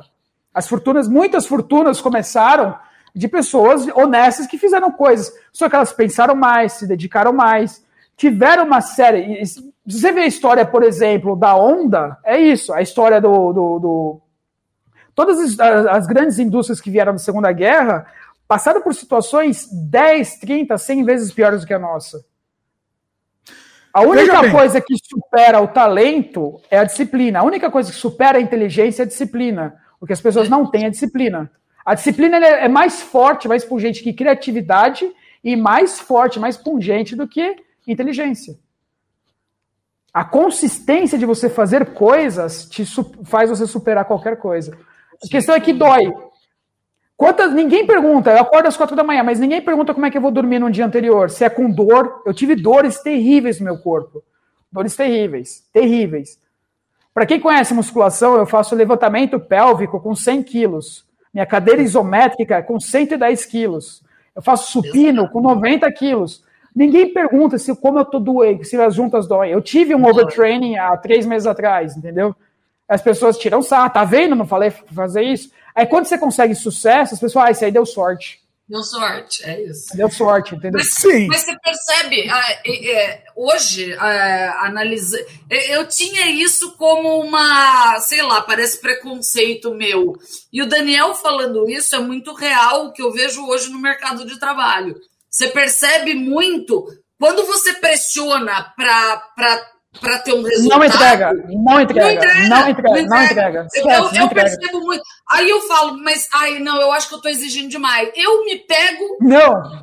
Achando que eu estou exigindo demais. E, as, pessoas querem, as pessoas querem ser é, aduladas pelo básico. É. Nossa, eu fiz o é básico, eu mereço um like. Não, você merece um like. Meu amigo, seu salário está sendo pago. Acabou, não vou te dar ok. Eu não vou ficar passando a mãozinha na sua cabeça. Não, não, velho. Você quer passar, quer ter a cabeça alisada, quer ganhar um like? Faça o excedente. Não faça o excelente. Excelente é, é a sua obrigação. Fazer. É o mínimo. É o mínimo. É o, mínimo. o salário está pago e não, não vou te elogiar é. pelo que já foi pago. Já te paguei para você fazer. Agora, é. se você quer ser alguma coisa, seja um ponto fora da curva. Seja um ponto muito fora da curva. Tem um diferencial. O, diferencial. E o, e o, ponto fora da curva reside em disciplina, mais nada. Consistência é. de fazer. Quem quer fazer coisa chata? Ninguém quer. Ninguém gosta de fazer coisa chata. Eu adoro fazer coisa chata. Eu faço coisas chatas repetidas vezes, assim, mecanicamente. A minha dieta é a mesma há um ano e meio. Basicamente. Eu já falei isso pro Dimitri. Os meus é exercícios. É, é chato, é horrível. Mas os resultados que eu vou conquistar são. Não, mas eu, eu acho que cada um tem, assim, é, é, é, é, que nós somos de gerações diferentes, né? Eu, por exemplo, adoro fazer uma análise documental de empresa, tipo... Uhum. Mas hoje eu faço uma boa você análise tem... documental porque eu adoro fazer uma análise e eu, eu faço isso. Ô, Fran, você tem a sua montanha, é o que eu falo, você é. tem os seus desafios, você é. tem o porquê você acordar cedo e se dedicar ao que você se dedica. Você tem o seu drive de vida que vai, vai te conduzir para uma excelência. Entendeu? Eu não quero que as pessoas levantem peso igual a mim, corram igual é, corro, nada. É eu, eu, quero que as pessoas se preparem o melhor que elas puderem para os objetivos dela. É. O melhor, o melhor. Porque se ela tem um objetivo e quer, quer constar, não tem outro caminho. Não tem, não tem hack. É a maldição da palavra hack, sabe? Hack, atalho. Eu, eu detesto isso, sabe? O simples é o bem feito, sabe? O simples é o que te leva a, a, a, aos grandes resultados. Se você pegar as grandes, uh, os grandes sucessos do mundo, são muito simples. São coisas muito básicas, salvo uma outra coisa, mas em geral são coisas muito básicas. Mas, Daniel, o que eu, eu acho que o buraco é ainda mais embaixo. A geração de hoje, por que, que ela não faz nada? De hoje, a que a gente está vendo por aí, as, as mais recentes. É, é, não é que elas não fazem nada, é porque nenhum objetivo elas têm, geralmente. Não elas tem objetivo. Isso é, exatamente. Elas querem eu mudar o mundo. Mais, ó, eu acho que mais isso de você pode, você consegue, eu acho que é a questão do objetivo. Qual é seu objetivo, né? Você Ô, Daniel, tem objetivos? É, uma pausa técnica só. Daniel, vê se tá rodando algum vídeo junto aí, porque você de vez em quando você dá umas travadas. O seu áudio tá ótimo, mas não, vê se tem alguma coisa consumindo não, banda também, porque o seu, o seu vídeo às vezes trava. Bom, não, mas enfim. Tem, tô vendo aqui, não, tem nada não. Tá. É, então, é, é voltando. É, essa coisa, falta um objetivo para você. Independente se tem gente, por exemplo, que não tem oportunidade. Eu acho que é mais isso que o Daniel tá falando uma outra coisa. Muita, sei lá, vamos dizer, né? A questão de oportunidade. A pessoa, eu, por exemplo, eu sou um, um, como é que se fala a palavra? Um privilegiado. Entendeu? Eu, eu assumo que eu, que eu fui um privilegiado na vida. Agora, sei lá, tem uma pessoa que nasceu numa condição extremamente precária, entendeu? E não conseguiu ter apoio, enfim. Como que essa pessoa vai conseguir é, é, ter o mesmo é, é, é o mesmo boost que eu tive, vamos dizer, entendeu? Eu tive um tempo para poder, ó, vou parar agora para dedicar ao meu projeto. Enfim, essa pessoa que tá lá tem que pagar o, o a, vender o almoço para pagar a janta, ela não vai ter a mesma oportunidade que a, que a minha de poder, ó, vou parar para fazer esse projeto. E aí? Mas, concordo com você, é difícil mesmo. Mas assim, primeiro isso tem que te incomodar. A vida que você tem que ter tem que te incomodar. A sua é. dor que tem que te incomodar a um ponto de você querer mudar. E você começa a fazer uma engenharia reversa para buscar o caminho que vai acabar com essa dor. Tá? Não adianta. Se, se, se te incomoda, se a dor que você está sentindo não te incomoda, então você está feliz. Tá tudo certo. Você está confortável. Você está confortável. Tá confortável. Só que não vem reclamar depois que você não teve uma vida, que você não tentou uma vida que você gostaria de ter. É Tem muita gente que se sente bem não tendo ganhando salário. Ah, eu sou assalariado, eu sou funcionário público. E tá tudo bem, eu sou coerente, sabe? Eu acho que a, a felicidade é viver de acordo é, com seus princípios. É, isso para mim é, é felicidade, viver, ter a liberdade de viver de acordo com os meus princípios. E hoje eu vivo de acordo com os meus princípios. Completamente, completamente. Eu não me dobro absolutamente ninguém, ninguém. Ninguém, sabe? E eu cheguei, demorou para chegar nesse status. Eu gosto da, da, da, vida que eu levo hoje. Mas foi sofrida, foram 20, 22 anos, sabe? É, comendo grama, quando se fala por aí, para chegar nessa condição, sabe? Não é fácil, sabe? Não é fácil. Minha saúde foi deteriorada, o Dimitri sabe, anos e anos e anos. Dimitri me conhece há 30 anos, Dimitri, sei lá. 30 anos. Nossa, você fala isso até assusta. então, minha saúde foi completamente deteriorada. Hoje, sabe, eu conquistei, demorou muito para conquistar o que eu conquistei hoje em termos de. Não estou falando que, é, que eu sou bom, é, sabe, é a melhor pessoa do mundo, tenho tudo. Não, não é isso. É que eu falando que dá para fazer. Basta você querer, basta a dor que você está sentindo te incomodar. Você é. tem que te incomodar. Se não te incomoda, você não vai atrás. Tá? Não, você tem que. Esse caminho tem que sempre tem, sair do status atual. Você tem que. Exato. Querer. Exato. É. Você tem que olhar, você tem que fazer, tem que ler. Entendeu? Obviamente, você tem que ter alguma coisinha que te desequilibre ali. Você tem que ter um micro mentor, alguém que fala: olha, olha para lá, para aquele caminho, tem uma vida melhor ali. Você tem que fazer Eu isso. Eu acho que isso também ajuda muito. Ajuda muito, muito. Ajuda. É mais difícil, hum. né? Ajuda, ajuda muito. E, principalmente na nossa cultura, que é uma cultura contra, é, assim, é uma cultura muito livre, né? Nós somos abertos, nós somos muito mais artistas em termos, em termos é, ideológicos do que makers mesmo, né? Tudo, tudo no Brasil é artístico, né? Ainda vira a mão falar artístico, né? Então todo mundo tem essa liberdade artística. Então, quando você tem esse pensamento, você não consegue muito ir além, você não tem ambição. O brasileiro parece que quando, quando fala de ambição, ele é proibido de ter. Eu sou extremamente ambicioso. Eu sou movido por uma ambição absurda. Da hora que eu acordo, da hora que eu vou dormir, eu preciso é um melhorar e conquistar. É um é, pecado, é, né? É um pecado. É. é. Eu sou ambicioso. Eu tenho ambições direcionadas. Eu tenho ambições direcionadas, bem assim específicas. Mas tem, hum. óbvio, tenho. Eu tenho, eu, eu durmo completamente desconfortável se eu não conseguir conquistar o que estava planejando naquele dia completamente desconfortável. Me incomoda de raiva no dia seguinte ir lá e bater. sabe, vai lá, eu vou conseguir. Não, não sabe, não, não para o seu. Minha cabeça é focada nisso. Só que eu gosto de viver assim. E, sinceramente, quem me é. critica, eu não estou absolutamente nem aí para opinião de, de ninguém. nem aí, sabe? Absolutamente nada, sabe? E eu tenho haters pra caramba. Tá. Estamos aí, é, é nós. É, demo, demo quem se posiciona tem hater, é meio normal. Quem se posiciona no, é, em. Não, não Quem vive de verdade é, tem hater. Porque é, o hater é invejoso, ele não está tendo uma vida. Não que você é igual a sua, mas tá, não está tendo a força que você tem para colocar seus planos em prática. Exatamente, exatamente. É, bem isso mesmo. É, uhum. é, é muito isso mesmo. O, o JP Bonfim comentou aqui, né? Tem que ter uma live para o Daniel contar melhor esse projeto da escalada. Eu tá, tá, planejado, tá planejado uma, um pouco antes da escalada e uma depois com o Dimitri já. É, a gente tá pensando em fazer as duas, né? Uma como é, que é o seu preparo. Legal. Tá sendo uhum. preparo e uma como depois como foi, né? Contando a história. Uhum. Isso é legal. Você vai filmar Exato, tudo, né? Vou, vou, vou. Tô negociando com uma equipe, mas eu não, eu, assim, não dá para você filmar. É uma montanha não. de alta responsabilidade. Não dá pra você ficar com uma câmera lá. Se fizer isso, eu vou morrer. Não existe essa possibilidade. Entendeu? É. Tem que ter uma, não, equipe. Uma GoProzinha, uma GoProzinha lá grudada também. Não, rola. É, é, rola tal, mas você não pode dar atenção pra câmera, senão você morre. Não. É. Tá é, você morre. Eu, eu acho que nesse dar... caso, o foco não é postar no Instagram. É. Não, não mas vou, isso ó, tem que ser registrado. Não, tem... Sim, a minha questão é ter uma equipe que vai negociar de, de, de cinegrafistas, né, de pessoal de registro mesmo, que talvez me acompanhe nesse trajeto. Já fizeram isso, vivem disso, são profissionais dessa área, entendeu? É a primeira vez que eu subi uma montanha alta desse jeito, né? Então, o meu foco é voltar da montanha, nem subir, é voltar da é. montanha. É, é voltar, voltar vivo, né? Principalmente. Vivo. Bem com todas as partes do corpo. Exatamente, de preferência, né? De, de preferência. De preferência. Agora, você mudou para fevereiro, você ia no fim do ano.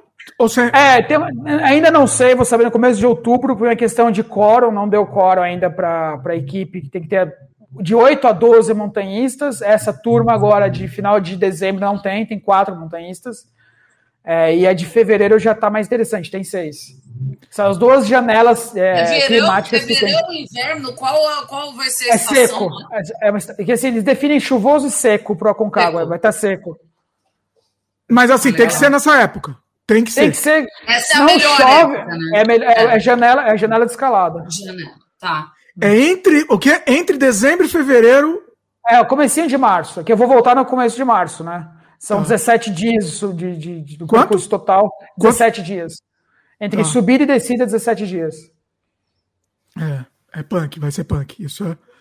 E aguardem que o Daniel vai contar tudo aqui, vai contar da preparação e vai contar do, do, do pós. Mas, qual é a mensagem disso? Cara, é uma coisa que eu estou me preparando há muito tempo. E eu vejo gente, é, eu posso ir com você? Posso, pode. Quanto tempo você está se preparando? Três meses. Não, você não vai comigo. Você não vai comigo. Ô, Daniel, você assistiu um filme que é um carinha, é, é um filme francês, é uma história real. Você assistiu esse daí? O cara ele falou pra, pela namorada dele. É, falou pra namorada que ele ia subir. Conta, conta isso. ele falou, ele fez uma aposta né, com a menina que não queria saber dele. ela falou: se eu subir é, o Everest, você namora comigo? Ela falou: ah, não acredito que você vai subir o Everest. Ele fez a preparação mais tosca que deu super certo. E no final ele voltou, ficou famoso e tal. Isso não é nada. Tem um pernambucano que nunca se preparou em nada e subiu a Concagua e desceu, assim, tipo, praticamente de Havaianas. Olha, e tem, isso tem... daí é sorte. Isso daí é sorte. Eu não, tenho, eu não conto com sorte, eu, só, eu não me é, absolutamente eu nada. Eu prefiro também não contar. É questão eu prefiro de... passar por toda etapa tradicional, basicão, Lógico. que é a preparação, a planilha. Não só para isso. Qual é a metáfora que eu quero dizer com, com esse projeto? É que pessoas normais, se se organizarem, elas fazem coisas extraordinárias. As coisas é extraordinárias estão à disposição de qualquer um. Basta você querer e se preparar para isso. É muito simples. Qual é o uhum. foco? Meu, a pessoa fala, eu não tenho condições de correr. Cara, você não tem condições de comer frango, batata doce e sair na rua correndo? Duvido. É. Duvido. Duvido, cara, sabe? Você não tem essa condição. Você não sabe? tem não é? vontade mesmo. Exato. Ah, mas estou na pandemia. No começo da pandemia eu acordava às quatro. Pra, eu comecei a acordar às quatro da manhã e posto todo dia no Instagram, todo santo dia, o meu horário que eu tô acordando para treinar. Durante um ano e nove meses. Qual é a desculpa que as pessoas têm? Pois é. Pois é. Tem que, que ter paciência, que o Daniel, eu fico impressionado que o Daniel posta todo dia, lá, quatro horas da manhã. Quem quiser me seguir lá, tá ver todo dia, tá lá. Hoje não fui porque é o dia de folga, né? É, eu folgo às quintas e domingos. As quintas e domingos. Porque o corpo precisa descansar também, senão você entra em colapso. Ali. Então hoje não postei, mas amanhã, quatro da manhã, tá lá o Dimitri testemunho. muito bom. O que mais? que mais que a gente levanta aqui de assunto? Tem mais alguma coisa? Eu acho que tá acho bom, que né? Falamos bastante já, né? Nossa, e muita informação ainda, né? E pessoal que assistiu a live aí, o que, que, que vocês querem comentar? Querem é, comenta aí, pessoal, coisa? também, se quiserem ver mais algum assunto aí, algum é. assunto, alguma, alguma coisa que, que deixamos de falar. É, o Daniel tinha levantado uma outra questão é, em off, né? Você falou tal que você queria falar um pouco de inteligência cultural, que a gente, que a gente hum. eu e a hum. Francine e meu pai falamos sobre comunicadores. Isso e assertividade na comunicação, né? É, eu peguei um pedacinho da live de vocês falando, e eu, eu era um pouco mais partidário da Francine do que do Dimitri Cosma, Dimitri Pai, sobre a, como é que a utilização. É, é muito, foi muito interessante aquele momento, sobre a utilização do, do, do WhatsApp, né? Das pessoas falarem, né? Tipo, que tem que ser mais assertivo ou não, que não perder tempo se comunicando e tal. Cara, isso é tão relativo e cultural e assim, tão ditar regras, onde não precisa ser ditado regra, que é um, é um instrumento de comunicação, as pessoas precisam comunicar. Você não pode ditar as regras que as pessoas precisam usar para lá. Você não pode ser. Isso é uma censura. Ah, mas tem que falar rápido comigo. Não, não tem não, que falar não, rápido. Você deve estar se referindo quando eu falei pro meu que meu pai, eu, que eu falei para ele que não era para ele usar letra maiúscula.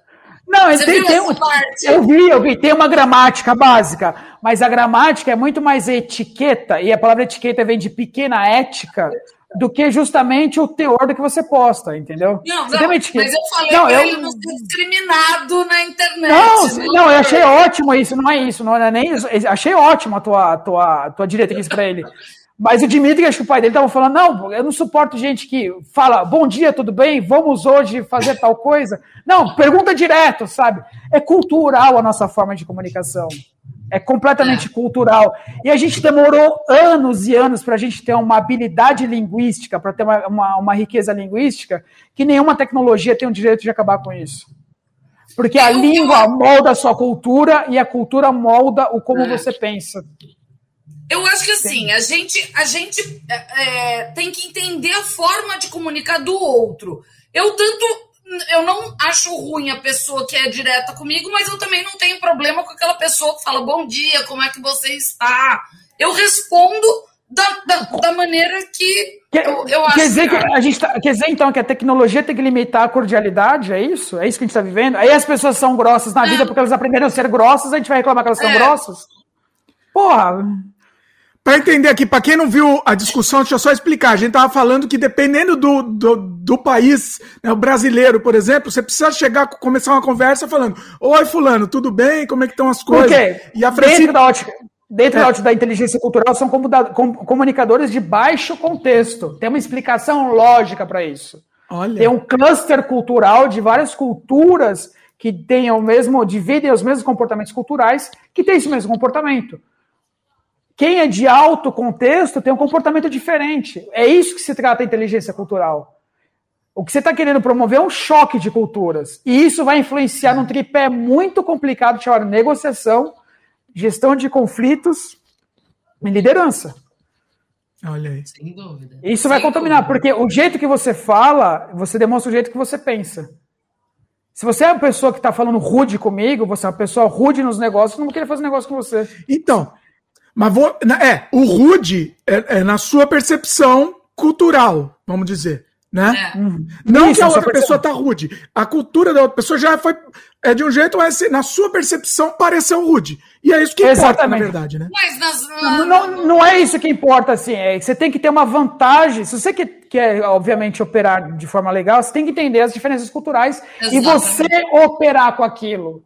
Se a pessoa foi, se a pessoa foi sintética com você, entenda aquele contexto e produza uma ação de acordo coerente com aquilo. Se a pessoa foi cortês com você, a mesma coisa, age de acordo com aquilo. É, e é muito engraçado assim, isso no mundo corporativo é muito engraçado, porque você tem que se, você tem que ter cliente, né? Então você tem que se adaptar. E a, a o, o, feedback, né, sempre é muito melhor. Eu, eu percebi, porque eu sou sintética, habitualmente eu sou sintética, mas se a pessoa é cortês, eu tendo a ser cortês. É, mas trabalhando com, com, com, a América do Sul em si, os, os hispânicos da América do Sul, né? Que é, Eu não sei é um se hispânicos é a melhor terminologia para se usar, mas ok, é, é, a que usam até no mundo corporativo. É, quando eu me adaptei à linguagem deles, a comunicação foi muito melhor, muito mais assertiva. E foi muito engraçado, as pessoas que trabalham comigo, elas. A Francine, geralmente você é tão sintética nas comunicações, só quando você fala com alguém do, é, da Argentina, dos, você começa a ficar meio. É, eu falo, é, você, mas é necessário. Você entendeu tudo, você entendeu é tudo. É necessário. Você não está ditando regra para as pessoas como elas devem ter a sua própria etiqueta, não. Você está agindo de acordo conforme os comportamentos culturais. É, é, um, é isso que tem que ser, é o drive cultural que predomina. Você teve essa vantagem está praticando inteligência cultural a um nível muito mais é, elevado do que as demais pessoas e está tendo vantagens com, com isso. Exatamente, exatamente. Está tendo vantagens. Está tendo boas vantagens com isso. Para quem não sabe, eu sou, eu, eu, sou eu, autor. Graças a Deus, eu, eu tive o, o apoio, a sabe, percepção. a mentoria que você falou, porque eu tive uma mentoria nacional, mas eu tenho muitos amigos lá que eles me ajudaram a trabalhar nisso, a perceber e a, é, é muito importante, eu acho. Nossa, total, total. Para quem não sabe, eu tenho um livro sobre esse assunto, inteligência cultural, está na Amazon, Inteligência Cultural para Profissionais Brasileiros. Eu sou uma das poucas pessoas do mundo que tem duas certificações internacionais disso, de escolas, vamos dizer assim, competidoras entre si tá? O Cultural Kill e o Segok, do Hofstede. Ah, eu, nas outras lives tuas, o Dimitri até, vocês tinham comentado do livro, eu não anotei o nome, eu não consegui procurar, eu acabei esquecendo e daí hoje eu vou anotar. Tá, tá. Aqui, tá aqui no post o link. Ah, você vai pôr? Hum. Então veja. Ah, já tá, já tá, eu acho. Ah, não, não sei se tá. É, já tá. Vai, pra quem tá ouvindo aí na a gravação, já tá. Eu já vou até deixar aberto aqui para não esquecer. Inclusive, o Daniel, a gente fez um podcast incrível é, Sem Freio número 36, sobre inteligência cultural e choques culturais. É, é um. É, foi incrível. Foi legal, foi legal. Uhum. Recomendo que vocês, escutem. Foi muito bom mesmo. Eu assisti, foi muito bom muito mesmo. Bom. É, eu ia falar outra coisa, agora esqueci. Bom, pra gente encerrar, eu vou, eu vou começar a fazer um negócio diferente aqui. É, não sei, Freio. Para encerrar, acho que a gente vai dar uma recomendação de alguma coisa, de alguma coisa de mídia para o pessoal. Então, assim, vocês podem recomendar. Eu tô pegando de surpresa vocês aí, mas é. é eu tive ideia agora. Eu tive que ter tido uma preparação inicial. É, foi, desculpa aí, mas eu acabei de ter ideia. Bora, cara, que delícia. Perdão aí. É, alguma coisa, se vocês quiserem recomendar. Pode ser filme, pode ser livro, pode ser. É, pode ser. É, o que quiser, o que quiser de, de, de mídia aí, de consumo, para recomendar para o pessoal. Não, tá ó, não necessariamente precisa ser vinculado com o que a gente conversou aqui, tá? Vocês estão livres porque vocês quiserem recomendar. Nossa, mas daí então, a, Fran, a Fran quer pensar. Não, Vai, Daniel, primeiro aí, que acho que a Fran quer pensar ainda. Eu tá quero bom? pensar. Eu só quero que vocês pesquisem no Google a frase quem é John Galt. Ah, eu vou. Eu, esse eu já notei. Olha aí. Como que escreve o nome dele? John, John mesmo, né? Galt, G-A-L-T. Galt. Olha aí. Vamos ver. Peraí, eu vou, eu vou anotar também embaixo aqui para o pessoal também pesquisar. Só, você só pergunta isso pro Google, é isso? Só isso. Você não Porque vai falar mais nada. A, não, a pergunta, ela não é. Não é ela faz parte do contexto. Essa pergunta é importante dentro do contexto da, do que eu estou querendo dizer. E eu me Ai. limito aqui, acabou. Quem quiser que vá atrás. E se, Ai, se for, se for atrás, quiser entrar em contato, vai ser um prazer. Eita, o Daniel deixou a gente com, com é. um puzzle aqui. Beleza, vamos atrás do puzzle, vamos atrás do puzzle. Quem sabe, eu não sei ainda exatamente o que é, mas quem sabe isso, isso vira um podcast futuro. Isso tá Faça virando pergunta, um, tipo aqueles bundles do, do Google, né? Que você clica e vira um teco. Tá, tá me parecendo um teco assim. Pois é.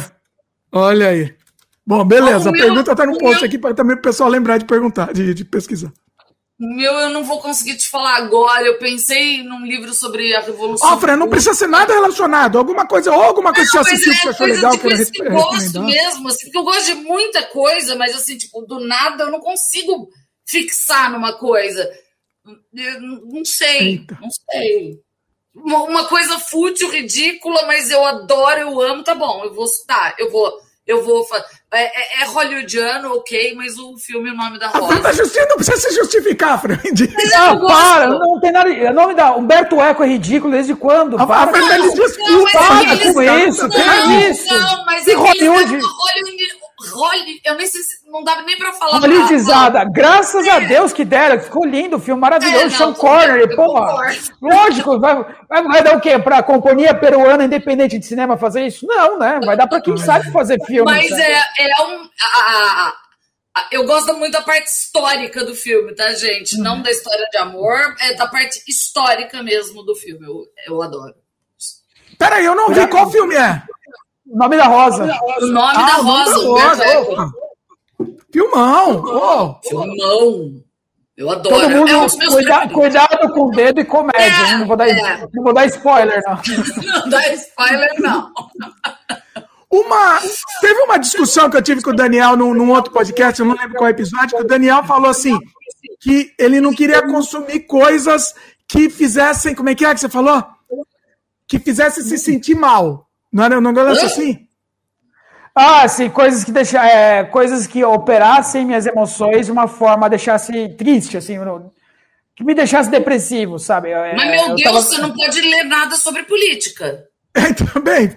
Não, você tem algum, hoje eu tenho alguns filtros para isso, mas assim, eu, não, eu, eu evito coisas que sejam muito que, do limiar entre a o sombrio e a introspecção, por isso, porque numa época que eu precisava de uma preparação mental, isso estava me contaminando muito, sabe? Ah, tá. É, o que, que eu fiz? eu deixei. Né? Era meu gatilho. É, você. As pessoas têm esse gatilho, as pessoas são. É, o contexto é o seguinte: as pessoas são viciadas e se programam a sofrer. Todo storytelling, toda, tudo que a gente consome em termos de história e narrativa é sobre sofrimento, é a superação do sofrimento. Então você tem que começar a escolher o que você começa a, é. a, desenvolver alguns filtros para isso. Nessa fase de preparação, eu estava completamente alheio a qualquer coisa que sabotasse meu inconsciente. Porque essas coisas não são operações. Você não vai escutar uma música e ficar triste, mas ela está ensinando o seu inconsciente que ser triste é legal, que ser depressivo é, é legal. É, então é verdade. Interessante. Mas assim, é difícil, né, fazer isso às vezes. É Porque muito os difícil. gatilhos, às vezes, são mais variados e aleatórios possíveis. Por, por isso que eu experimentei em mim para ver se dá certo, deu super certo. Super certo. Isso só me fortaleceu muito. Mas diga muito coisas práticas que você fez para tentar ajudar o povo, né? Inclusive eu. Que eu. Assim, tipo, coisas práticas que isso, que essa dinâmica me proporcionou? Não, coisas práticas que você realizou para criar esses filtros teus. O poder do não, de escolha, de não, não ler, não consumir. É muito simples. Não, mas é, tipo, você limita seu tempo, você. Meu tempo, qualidade. Seguir, não, para de seguir coisas. Primeiro, assim, a minha dosagem de internet é muito pouca. Eu leio ah, muito, eu leio tá. livro. Eu leio livro, sabe? Eu leio coisas. Eu, esse ano eu devo ter lido, sei lá, uns 70, 80 livros. Caramba. Sabe? Então, então assim, é, é a leitura, assim, é, é qual, qual, é o grande, a grande propaganda? Existe uma diferença de propaganda e publicidade, né? Falando de propaganda em si, é que as pessoas sejam práticas. O YouTube está aí. Não, vamos ler no YouTube. Não, eu vou ver um vídeo, vou ler um livro. Não, tem um vídeo que fala o livro em 12 minutos, eu vou fazer isso. Tem um aplicativo que lê um livro em 12 minutos, eu vou fazer isso, sabe? Agora, a porcaria do WhatsApp tem um negócio de velocidade, você escutar rápido as pessoas.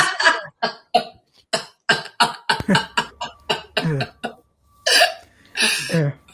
As pessoas, assim, eu. Qual é a grande mensagem? Eu pago o preço e passo pela dor do crescimento, com prazer. Sim, sim. E, e isso é muito sério. Isso é muito sério, muito sério. Assim, o que, que eu fiz? Eu me reinventei. Todo o meu sistema de aprendizado foi modificado, a forma como eu encaro o mundo é diferente, completamente diferente. Completamente diferente do que eu era 10 anos atrás. E eu tive paciência com tudo. Não há resultado imediato. Não há resultado imediato. Não, não existe como, sabe? Mas hoje o que eu recomendo para as pessoas, leiam e leiam livros. Não, sai da porcaria da internet, sabe? Sai. O custo intelectual de alguém que escreveu um livro é muito alto. É alguém que está muito ali focado em te dar uma vida melhor.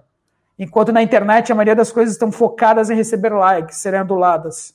Bom, depende do livro, né? Se for do Olavo de Carvalho. Não, de verdade, foi um filtro, né, cara? Foram livros bons. O Nome da Rosa é um bom começo. Quem for atrás, atrás de John Galt é um bom começo.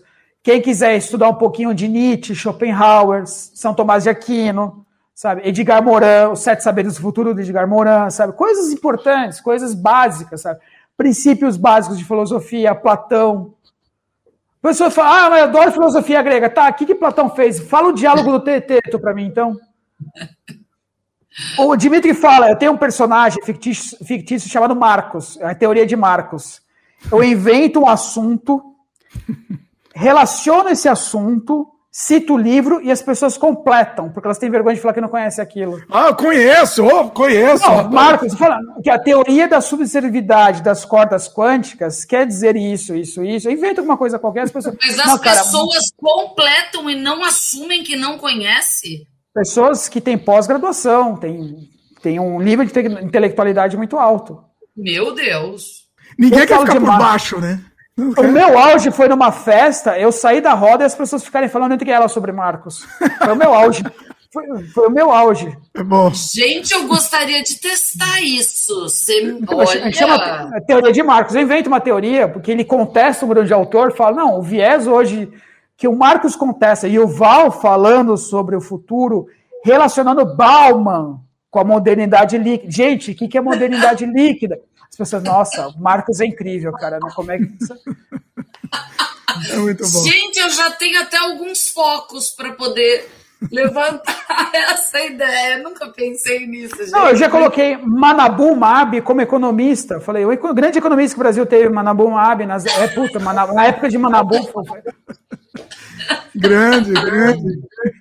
E também as, eu também acho por que, que isso funciona.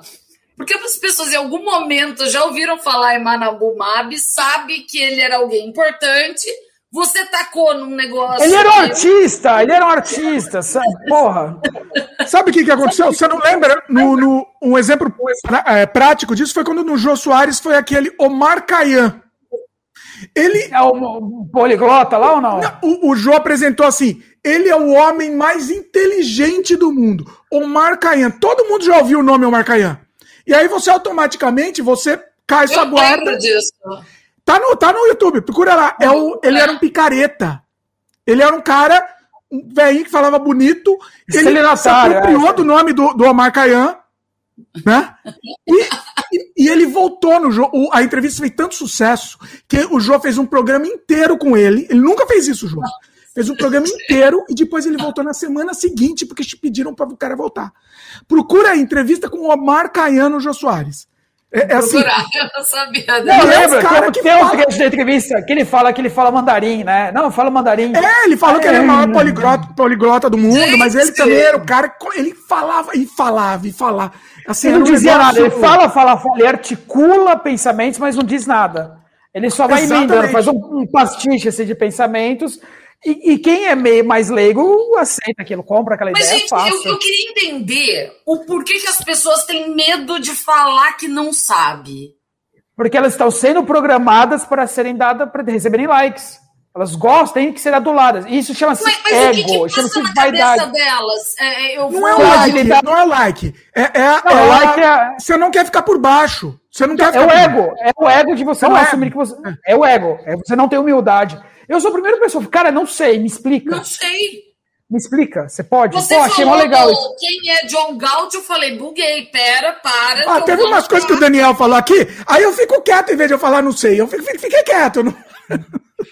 Não, mas assim. Várias é, coisas eu não sabia. Que pode ter ficado quieto porque você não tem opinião formada sobre o assunto é, também. Ou você ouviu falar, mas eu devia... não tem opinião. Teve uma vez uma discussão. Também.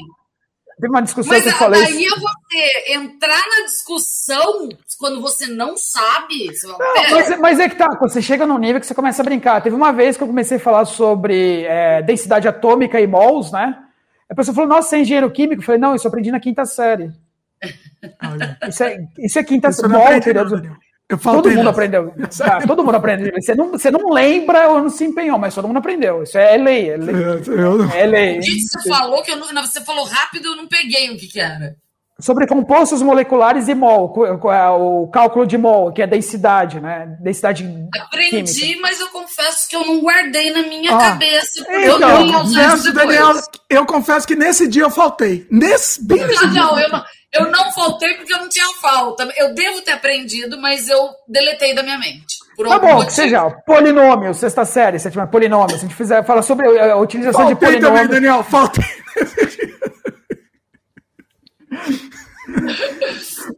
Ó, tranquilo. O Peraí, a Luíse falou, a gente já indicou um pouco, né? Mas a Luíse falou assim, para indicar alguns livros. É, os melhores que, que leu também. Os melhores que já leu. Bom, é, quem for atrás de novo quem é John Galt vai entender o que eu estou querendo dizer. Para mim é um dos livros mais. Falei que que era. É um dos livros mais revolucionários que eu já li. Não é um livro fácil, é um livro metafórico e, e traça paralelos com o que a gente meio que está vivendo. É um livro de 50, 60 anos atrás. Tá? De um contexto. Quem for, quem for. Tá bom, é a revolta de Atlas, ah, eu já tinha ouvido falar. Você começou a contar agora, eu falei, pera, mas eu já tinha ouvido isso. A Revolta de Atlas, em inglês, Atlas Shrugged, da Anne Rind, é uma autora russa que migrou para os Estados Unidos e traça todo um paralelo, uma teoria sobre o que o capitalismo pode fazer de bom e de mal é, na sociedade. E o que, que a incompetência e a preguiça causam nas pessoas. Tá? E a Nossa. palavra John Galt sintetiza em tudo isso. É, é, é um ódio contra a preguiça, assim, sabe? É, para mim é um, é um divisor, foi um divisor de águas na minha vida muito forte, muito forte. Edgar Morin também, eu recomendo Sete Saberes para o Futuro. Teorias da complexidade do Edgar Morin são fabulosas. Tá? Até os do Yuval, que eu não sou um grande apreciador de, de, de Yuval, mas eu gosto de algumas coisas.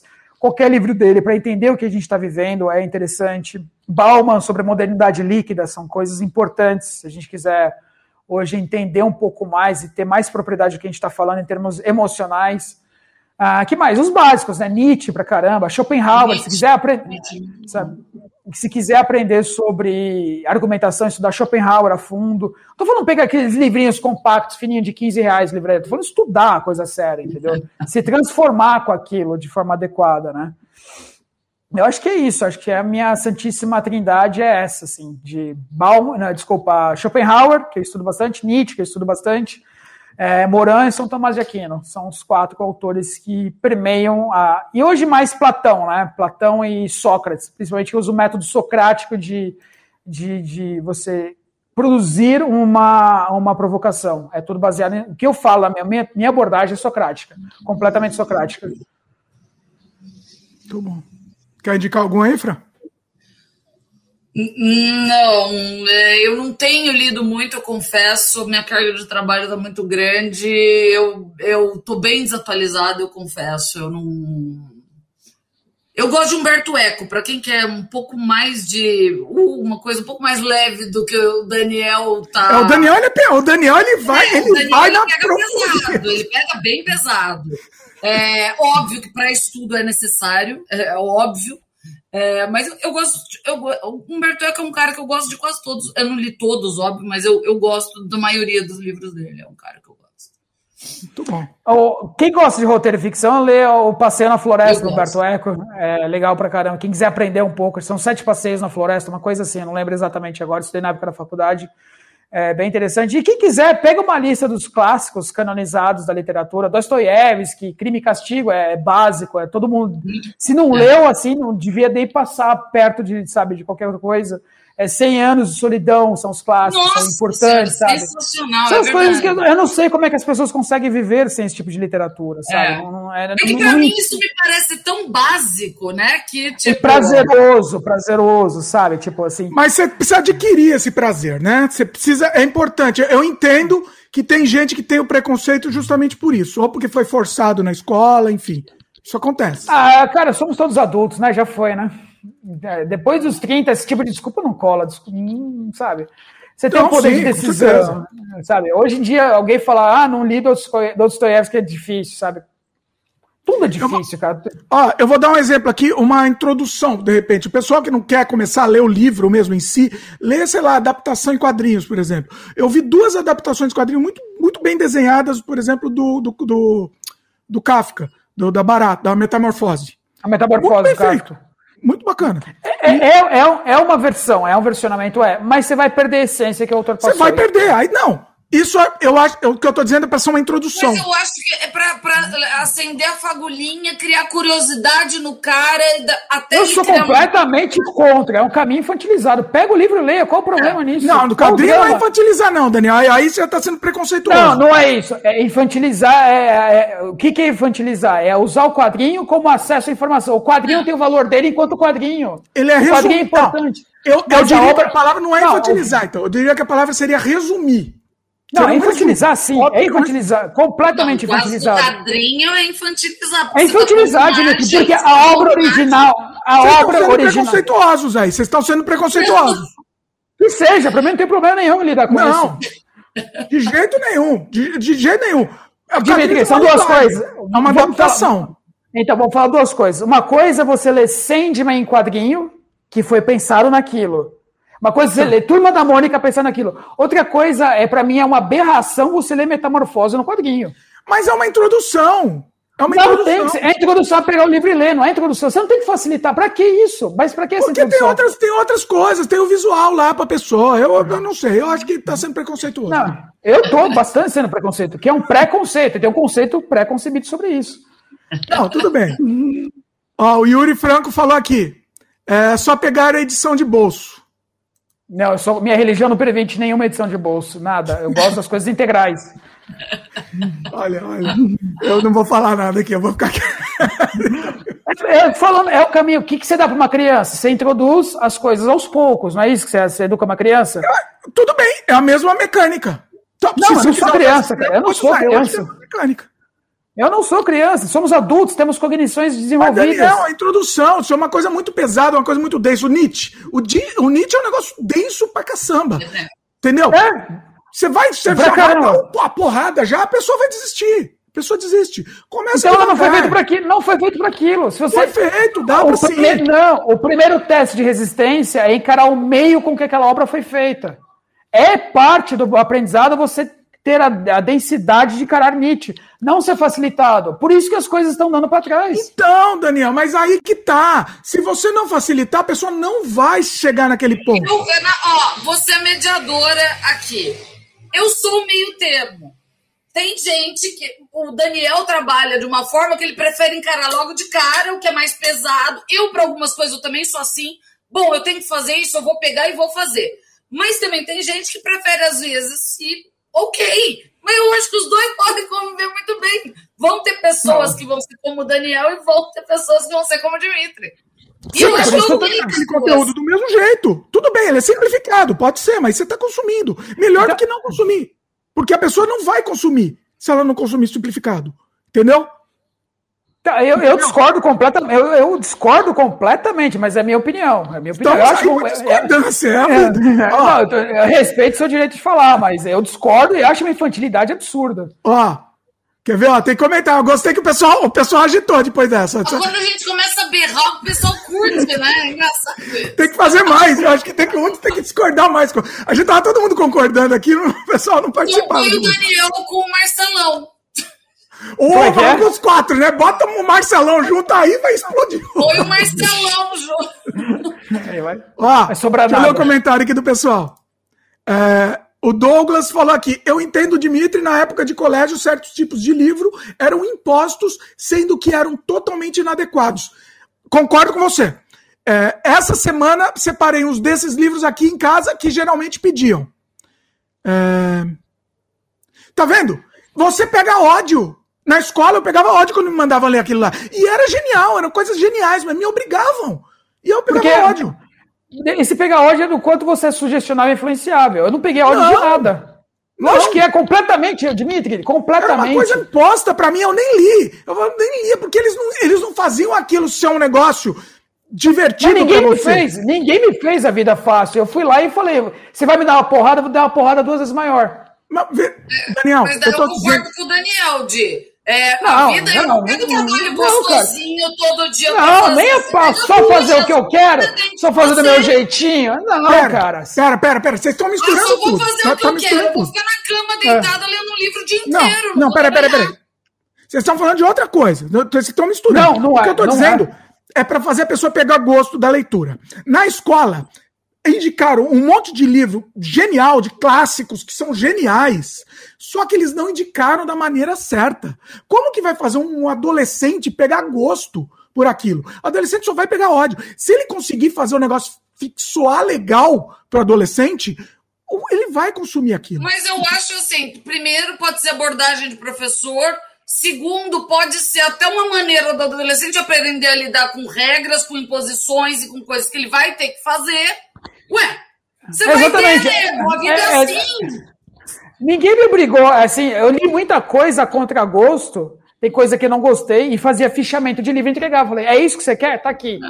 Tá aqui. Então, tá aqui. Então, eu, eu passava por aquilo, e tinha coisa que eu gostava.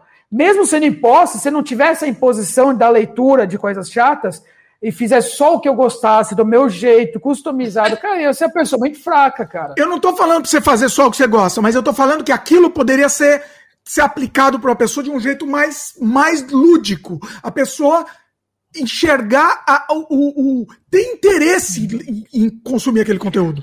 O interesse sai daqui, não sai do externo. Ah, a minha não, influência não, não, não, o interesse tem que se formar, Daniel. Tem que se formar. Não, não, desculpa. Assim, é, o meu, ou, ou você tem um epigênese. Não, o meu também. O meu também. Tem coisa que eu também, porque eu gosto, porque eu gosto. Ninguém me impôs. Mas, no momento que tem desculpa, clássicos eu, eu, da, eu, da literatura.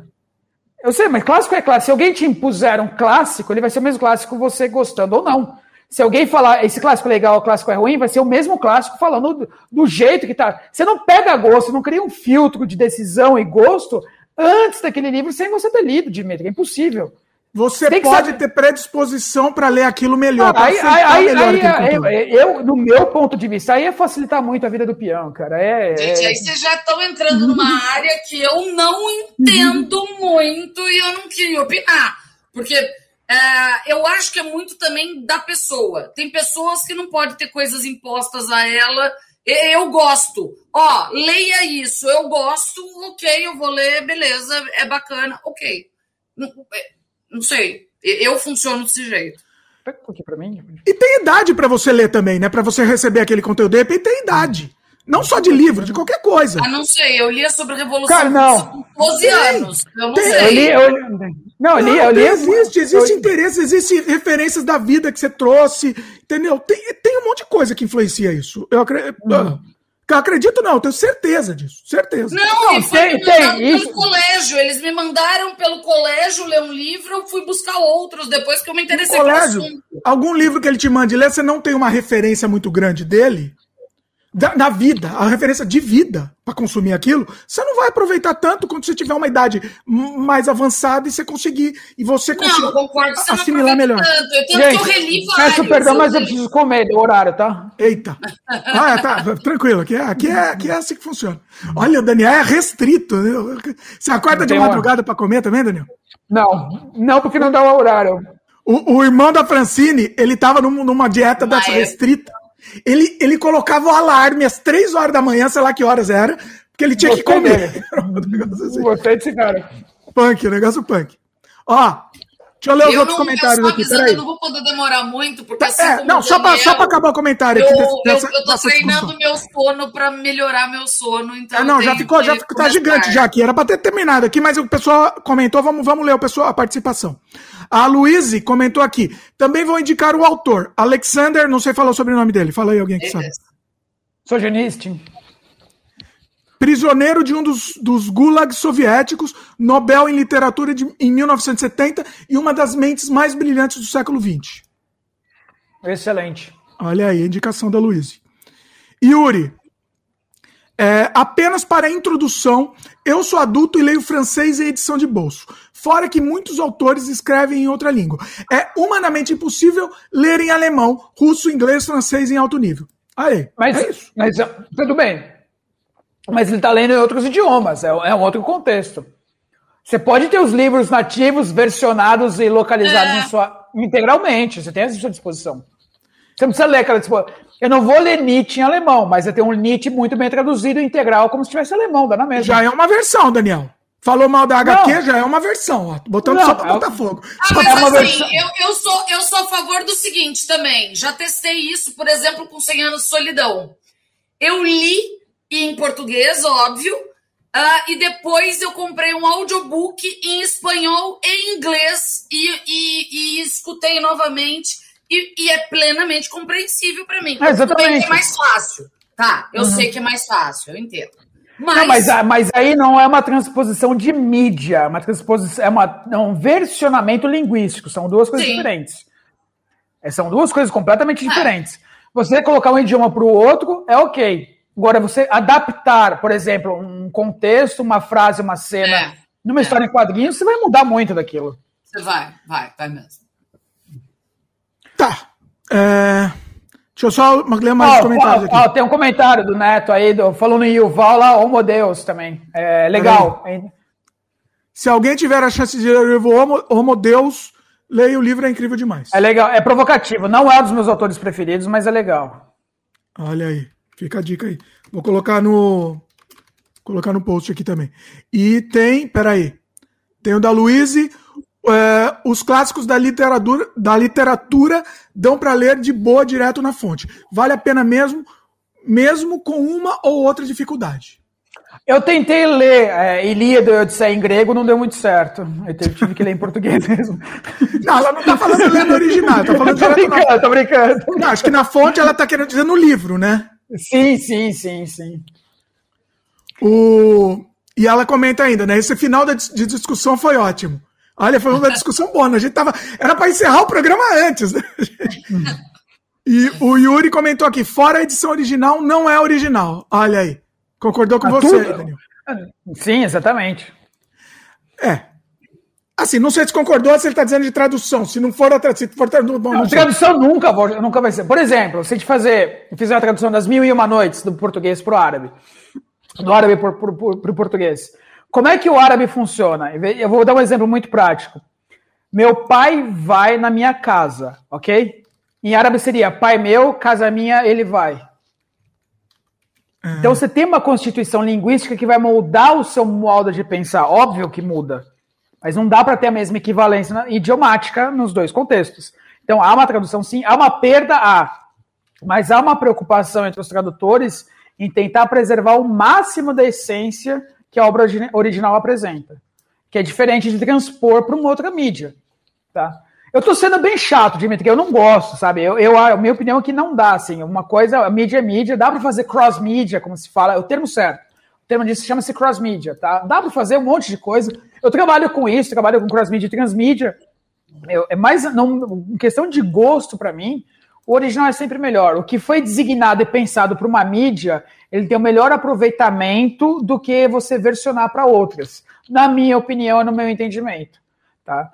Eu jamais leria, por exemplo, um livro de contos da Turma da Mônica. Jamais. É inconcebível para mim. Não tenho como. Sabe? Crônicas do Cascão. Não tenho como ler aquilo, porque eu preciso ler o gibi, cara, sabe? Não dá para ler, sabe? Eu preciso do gibi. sabe? Eu concordo, eu concordo totalmente. É, é, é uma versão, é uma. É, mas eu acredito que, como introdução, você não vai consumir aquele, aquela, aquela mídia de outra forma aí, inicialmente. ok. Agora é uma outra discussão. Por que precisamos ter introdução a certos assuntos? Por que, que a gente não pode fazer? Porque não é tão difícil. Ele não vai consumir. Senão ele não vai então, consumir. Não, então não. não consuma, não é para aquilo. Então você está impondo, está persuadindo a pessoa a consumir alguma coisa. Então, mas se é um conteúdo tão legal, por que, que você vai privar aquela pessoa de consumir aquilo? Ninguém está privando, o livro está lá. Não, você no tá original. porque a pessoa não vai. A pessoa não vai. Livre, arbítrio, livre arbítrio, você escolhe o que você quer fazer. Eu entendo, entendo, Daniel, entendo. Essa discussão aqui que a gente não vai para lugar nenhum. É, é, total, é, total, não vai mesmo. É.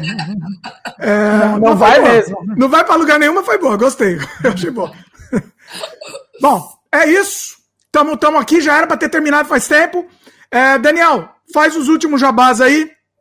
Faz mais algum jabá aí que você quiser. Meu livro, Inteligência Cultural para Profissionais Brasileiros, disponível na Amazon. E quem quiser me seguir no Instagram, Daniel underline Costa underline oficial. Às quatro da manhã é garantido que vai ter alguém te enchendo o saco, com certeza. Olha aí. Muito bom.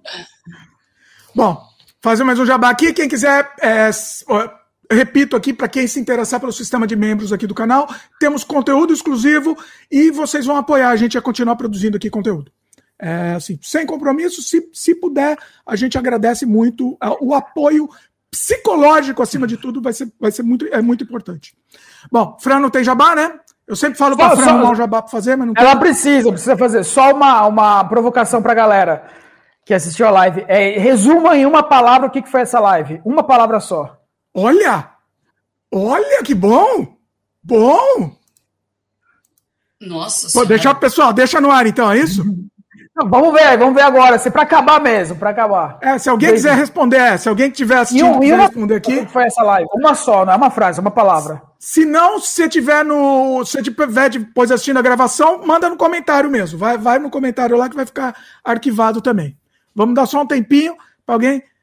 É, ó, o, o, o Yuri respondeu aqui. Sempre on e sem freio. É, mas é a frase, né? Mas uma, frase, palavra, bem, on, não sei se eu consigo. Dizer, on. Foi bom, eu gostei. Ah, seriam o, várias palavras soltas, mas. Aprendizado, aí, Glaudston. Legal. Foi boa, foi boa. Não, foi muito boa. Eu, eu, eu, foi, foi incrível essa live. Ó, gostei desse setup aqui, hein? Setup, eu, bom setup. Eu, eu acho que eu tenho uma palavra, tipo uma. É que não tem uma palavra para isso, né? É uma redescoberta. Redescoberta, bonito. Bonito. Por que isso, redescoberta? É, gostou. Ah, provocação. é porque eu tinha. Eu, eu, por conta de trabalho e pressão, e lógico, a vida batendo na nossa cara, eu, eu deixei de curtir, de fazer coisas que eu gosto bastante. E, e você citando os livros e tudo, isso me deu uma. uma sabe? Legal. É a, a, ter que voltar a fazer isso, porque eu gostava bastante e eu acabei deixando isso de lado. Infelizmente. Olha o Yuri falando sobre metalinguagem. Excelente, que complexo, Yuri. É, é bacana. Que complexo falar sobre metalinguagem. Muito bom.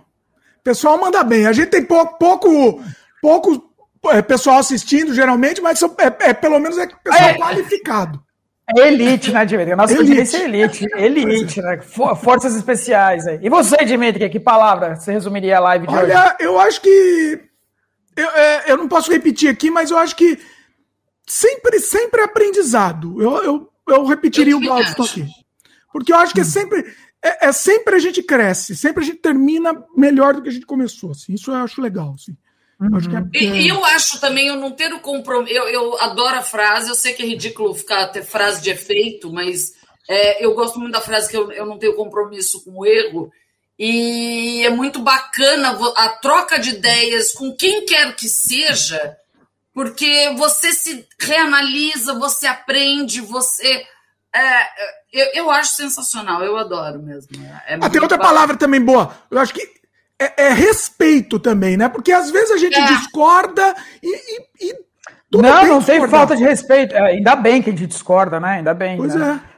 É, e, e respeito, assim, Sempre teve, toda, quer dizer, com exceção de uma vez só, da minha parte.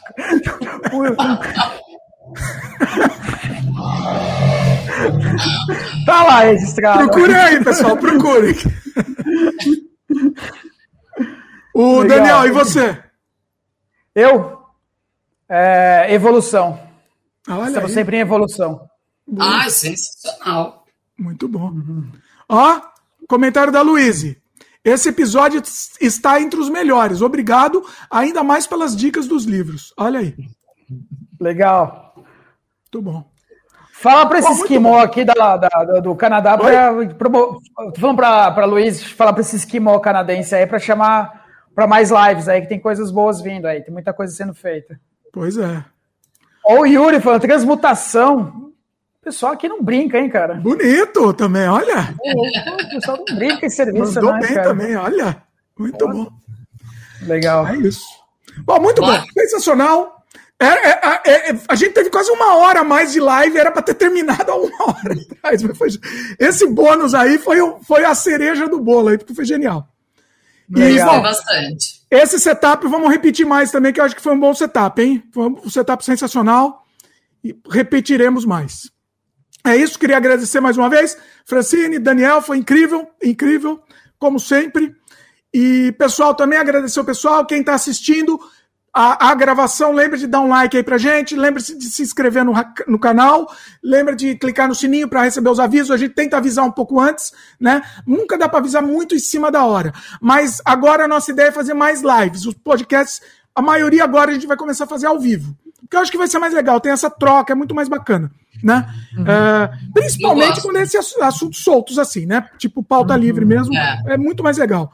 E assuntos fechados ainda a gente vai tentar fazer fechar, é, gravado para para manter o programa mais curto, mesmo, mais conciso, né? Ó, oh, o Mas... desafio para o Dimitri aqui, fazer uma nuvem de palavras e assuntos para a gente debater na live. Eleger 10 assuntos Isso é legal, nessa hein? nuvem. Inclusive, você pode pedir para a audiência votar em 10 assuntos, sabe? Alguma Isso coisa de escolherem.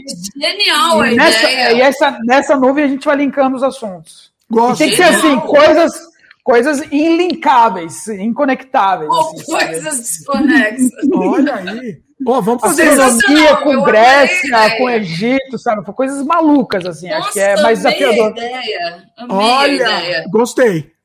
Pessoal, comenta, inclusive.